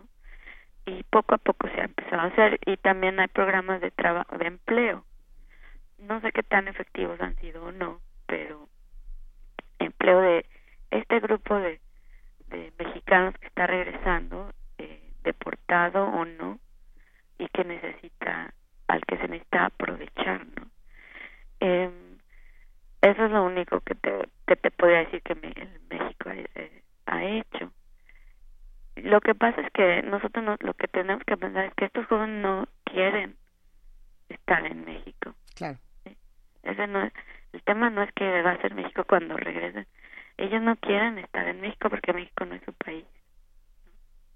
Justamente, eh, ¿con qué reflexiones nos podemos quedar de este 5 de marzo? ¿Qué podemos esperar para las próximas semanas en, en, una discusión tan importante como esta y que, bueno, pues hasta este momento no tiene todavía un, un cierre ni un camino claro, doctora Alejandra Castañeda?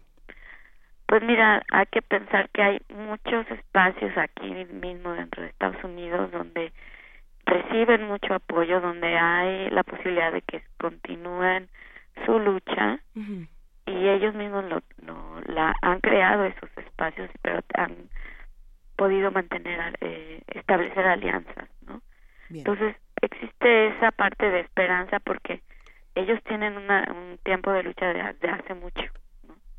Lograron lo que lograron con Obama porque no porque Obama quiso sino porque tuvo mucha presión sí este y entonces de que se puede lograr algo se puede lograr algo porque ya lo ya lo hicieron en 2012 ¿no?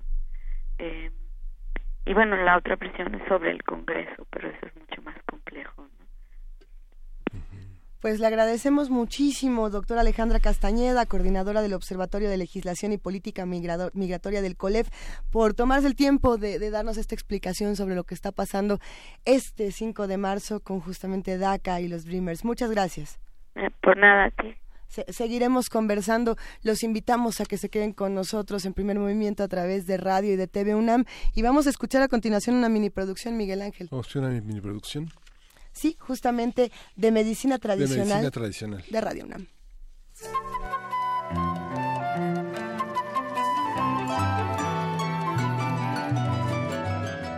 Biblioteca Digital de la Medicina Tradicional Mexicana. Alush. Ah, los aluches, bueno, los que yo conozco, era el aluche era el compañero del Tinieblas de la lucha libre mexicana, ¿no? No, sé que son cosas así como duendes, pero no sé bien qué sean. Doctor Roberto Campos Navarro.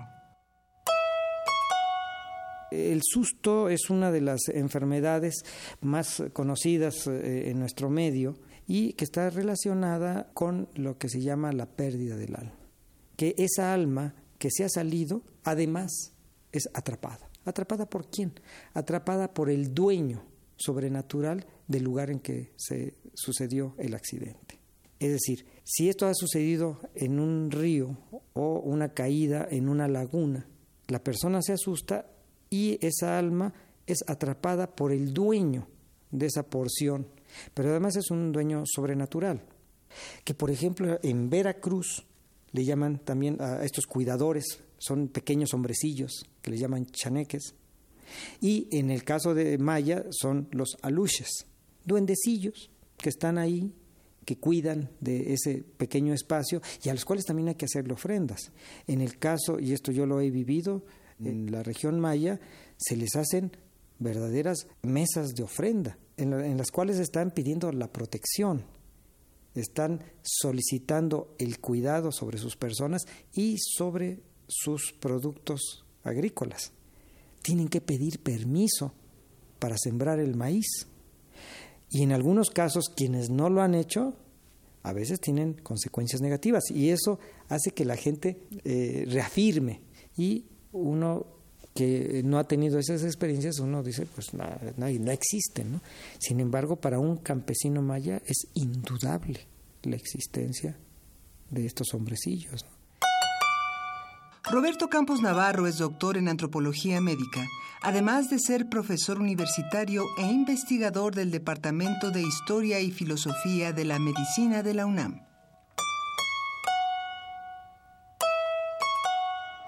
Alush unos muñequitos, ¿no? Los aluches son unas, este, esos narizones, ¿cómo se llama? Duendes. Como los duendes, ¿no? Son que, este, que hacen magia y que cambian las cosas de lugar, que es para las malas vibras, para que recoja todas las envidias, o hay gente que lo utiliza como amuleto. Biblioteca Digital de la Medicina Tradicional Mexicana. Alush.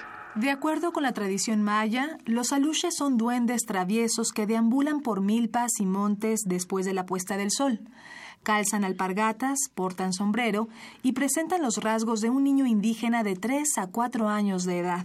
Generalmente son inofensivos, pero si llegan a molestarse con algún ser humano, pueden enviarle un aire enfermante que produce escalofríos y calentura. Por el contrario, si se les ofrenda comida, se vuelven guardianes de la milpa de quien se congratuló con ellos, asegurándole una buena cosecha como recompensa. En su faceta de cuidadores de una milpa, se dice que los aluches tienen la capacidad de secuestrar a las deidades de la lluvia para ponerlas a trabajar en beneficio del milpero que los favorece. Se cree que estos duendes son la encarnación de las figuras prehispánicas de barro que abundan en los sembradíos de la península de Yucatán. Cuando descubren estas figuras, algunos agricultores las destruyen a fin de evitarse las exigencias de los aluches.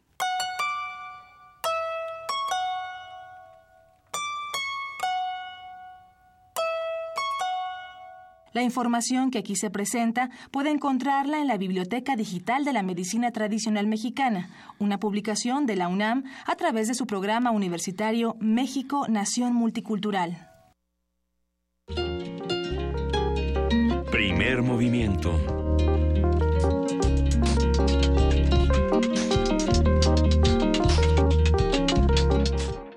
Y seguimos aquí en primer movimiento, querido Miguel Ángel Quemain, discutiendo muchos temas, muchas llamadas, muchos mensajes que estamos recibiendo en nuestras redes sociales. Sí, la participación es muy, nos, nos enorgullece, le agradecemos. Y, y, bueno, continúen, continúen con este conjunto de sugerencias, comentarios. Tú tenías un libro de Arturo Ángel, Luisa. Uy, es que justamente nos estaban diciendo que qué libro recomendábamos de, de, la filminería. Y bueno, eh, no, hay muchos libros, por supuesto. Hay que ir a, a, la FIL. Hoy es el último día y como ustedes saben, en, en el último día de la FIL, los libros UNAM Sí. Chan, chan, chan, chan. Tienen muchos descuentos. Sí. Si uno se, si uno se queda hasta la noche, dicen por ahí las malas lenguas que los descuentos de la UNAM se ponen buenísimos. Sí. Y, y, hay que decir, oh, muchos libros, a mí me han encantado varios, pero en particular el último libro de Arturo Ángel Mendieta, reportero de Animal Político, llamado Duarte el Priista Perfecto, me parece una, una de esas piezas literarias que tienes que leer. ¿Por qué? Porque es periodismo, pero a la vez eh, me parece que se queda ¿Cómo, ¿Cómo explica esta? A ver, ¿por dónde entrarle?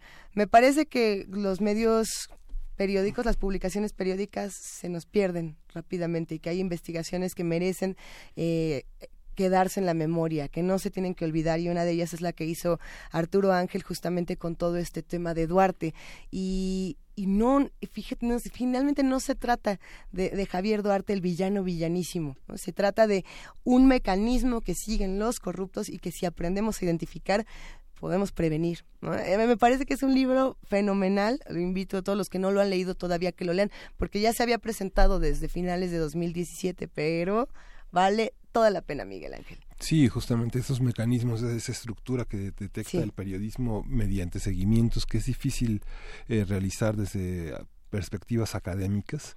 Eh, son, son verdaderamente valiosos porque es una asociación de ideas, de mecanismos de, eh, que hoy brinda el, el sistema de transparencia sí. y que tiene grandes lagunas, que permite demostrar cómo la complicidad eh, requiere de personas dispuestas a firmar y a formar parte de la estructura. ¿no? A mí me, me llamó muchísimo la atención también pensar en todas estas publicaciones que hay de distintos periodistas que de pronto vienen con eh, fuentes anónimas. ¿no? A ver, este, esta fuente anónima me dijo esto y bueno, lo voy a publicar aquí. Eh, en el caso particular de este libro, no hay tal.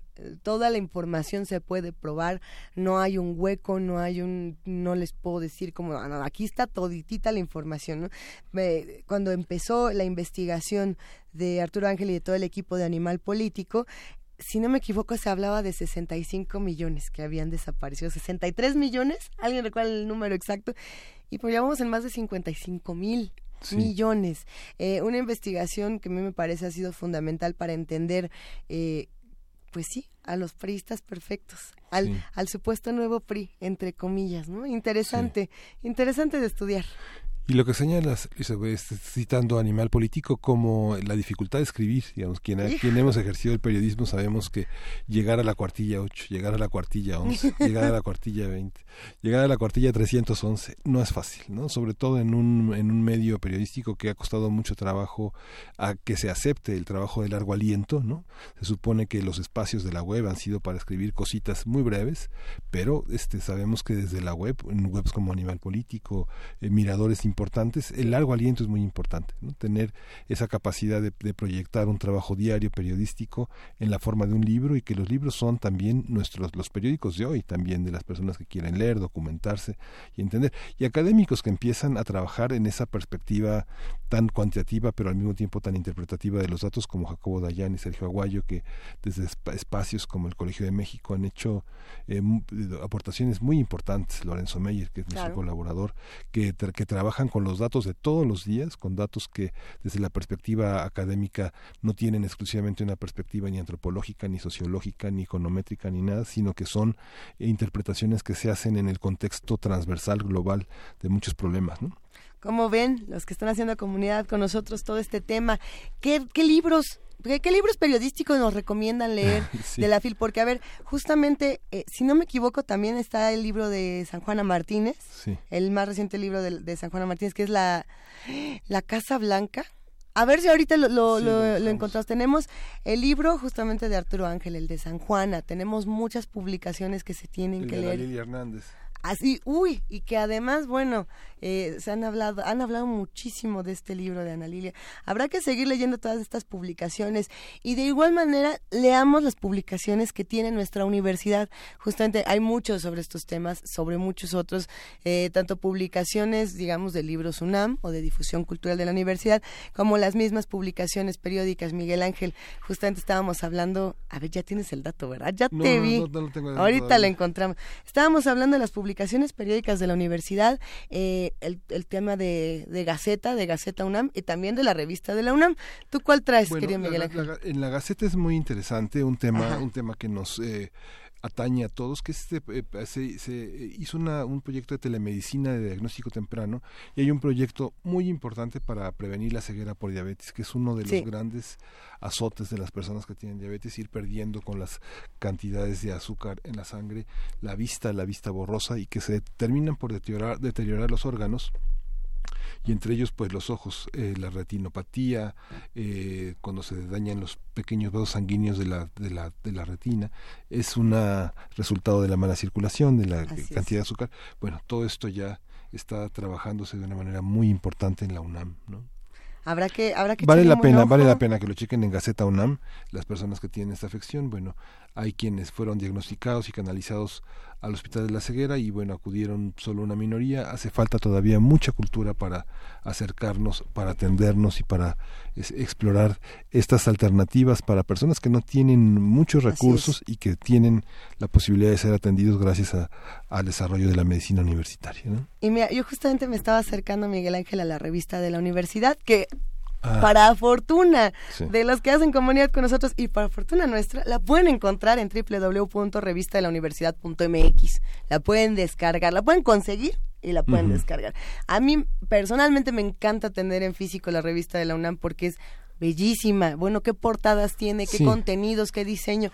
Eh, pero bueno, hay, es un pequeño libro de arte. Es un pequeño libro de arte. Y la de marzo de 2018 justamente trae el tema del tiempo. La portada tiene justamente un montón de estrellas. Ah, véanla, véanla, métanse a www.revistadelauniversidad.mx y echen un vistazo, arrójense un poco a, las reflexiones que hay alrededor del tiempo. Si tenemos un minuto, a mí me gustaría leer el primer párrafo, nada más, es que lo vale. ¿Quién de aquí es fanático de Sergio de Regules? divulgador de la ciencia. Bueno, yo hay un montón, todos acá son fans de Sergio Regules. Y tiene un texto que se llama justamente Flechas en el Tiempo. El primer párrafo es una maravilla. A ver, ahí te va. Dice así. Hace poco, alguien puso en Facebook un video de las evoluciones de un gimnasta prodigioso. Giraba horizontalmente apoyado en un solo brazo y luego, de un empujón que al parecer no le costaba el menor esfuerzo, se ponía en pie y hacía volteretas que aumentaban de amplitud como si poseyera una energía demoníaca. Los comentarios eran todos de éxtasis. ¡Qué deportista! ¡Qué belleza! Eso solo se consigue con disciplina y tesón. ¡Qué inspiración! pero a mí el video me despertó a este aguafiestas que todos llevamos, que todos los físicos llevamos dentro. Sí, era asombroso, pero algo andaba mal. Aquello no parecía humanamente posible, es más, tampoco parecía físicamente posible. Me causaba la misma incomodidad que siente un músico cuando la orquesta desafina. Era como ver de nuevo a George Clooney en Gravity, aferrarse con desesperación a las manos de Sandra Bullock y finalmente soltarse, sin que nadie, ningún agente físico concebible que los pudiera estar separando. Gravity tenía el pretexto de la licencia poética. A ver, ¿qué explicaba la disonancia en el video del gimnasta? No les puedo contar qué sigue, pero es una maravilla de texto. A leer a Sergio de Regules, si tenemos la oportunidad y tenemos cinco minutos de nuestro tiempo, acérquense a las publicaciones que tiene la revista de la universidad, que todo el tiempo se está reinventando. Sí. Está bueno. ¿Y qué les parece si nos vamos con un poquito de música? Escuchamos a continuación, ¿qué, querido Miguel Ángel? Vamos a escuchar eh, de Os Tincoas Deixa Gira Girar. thank you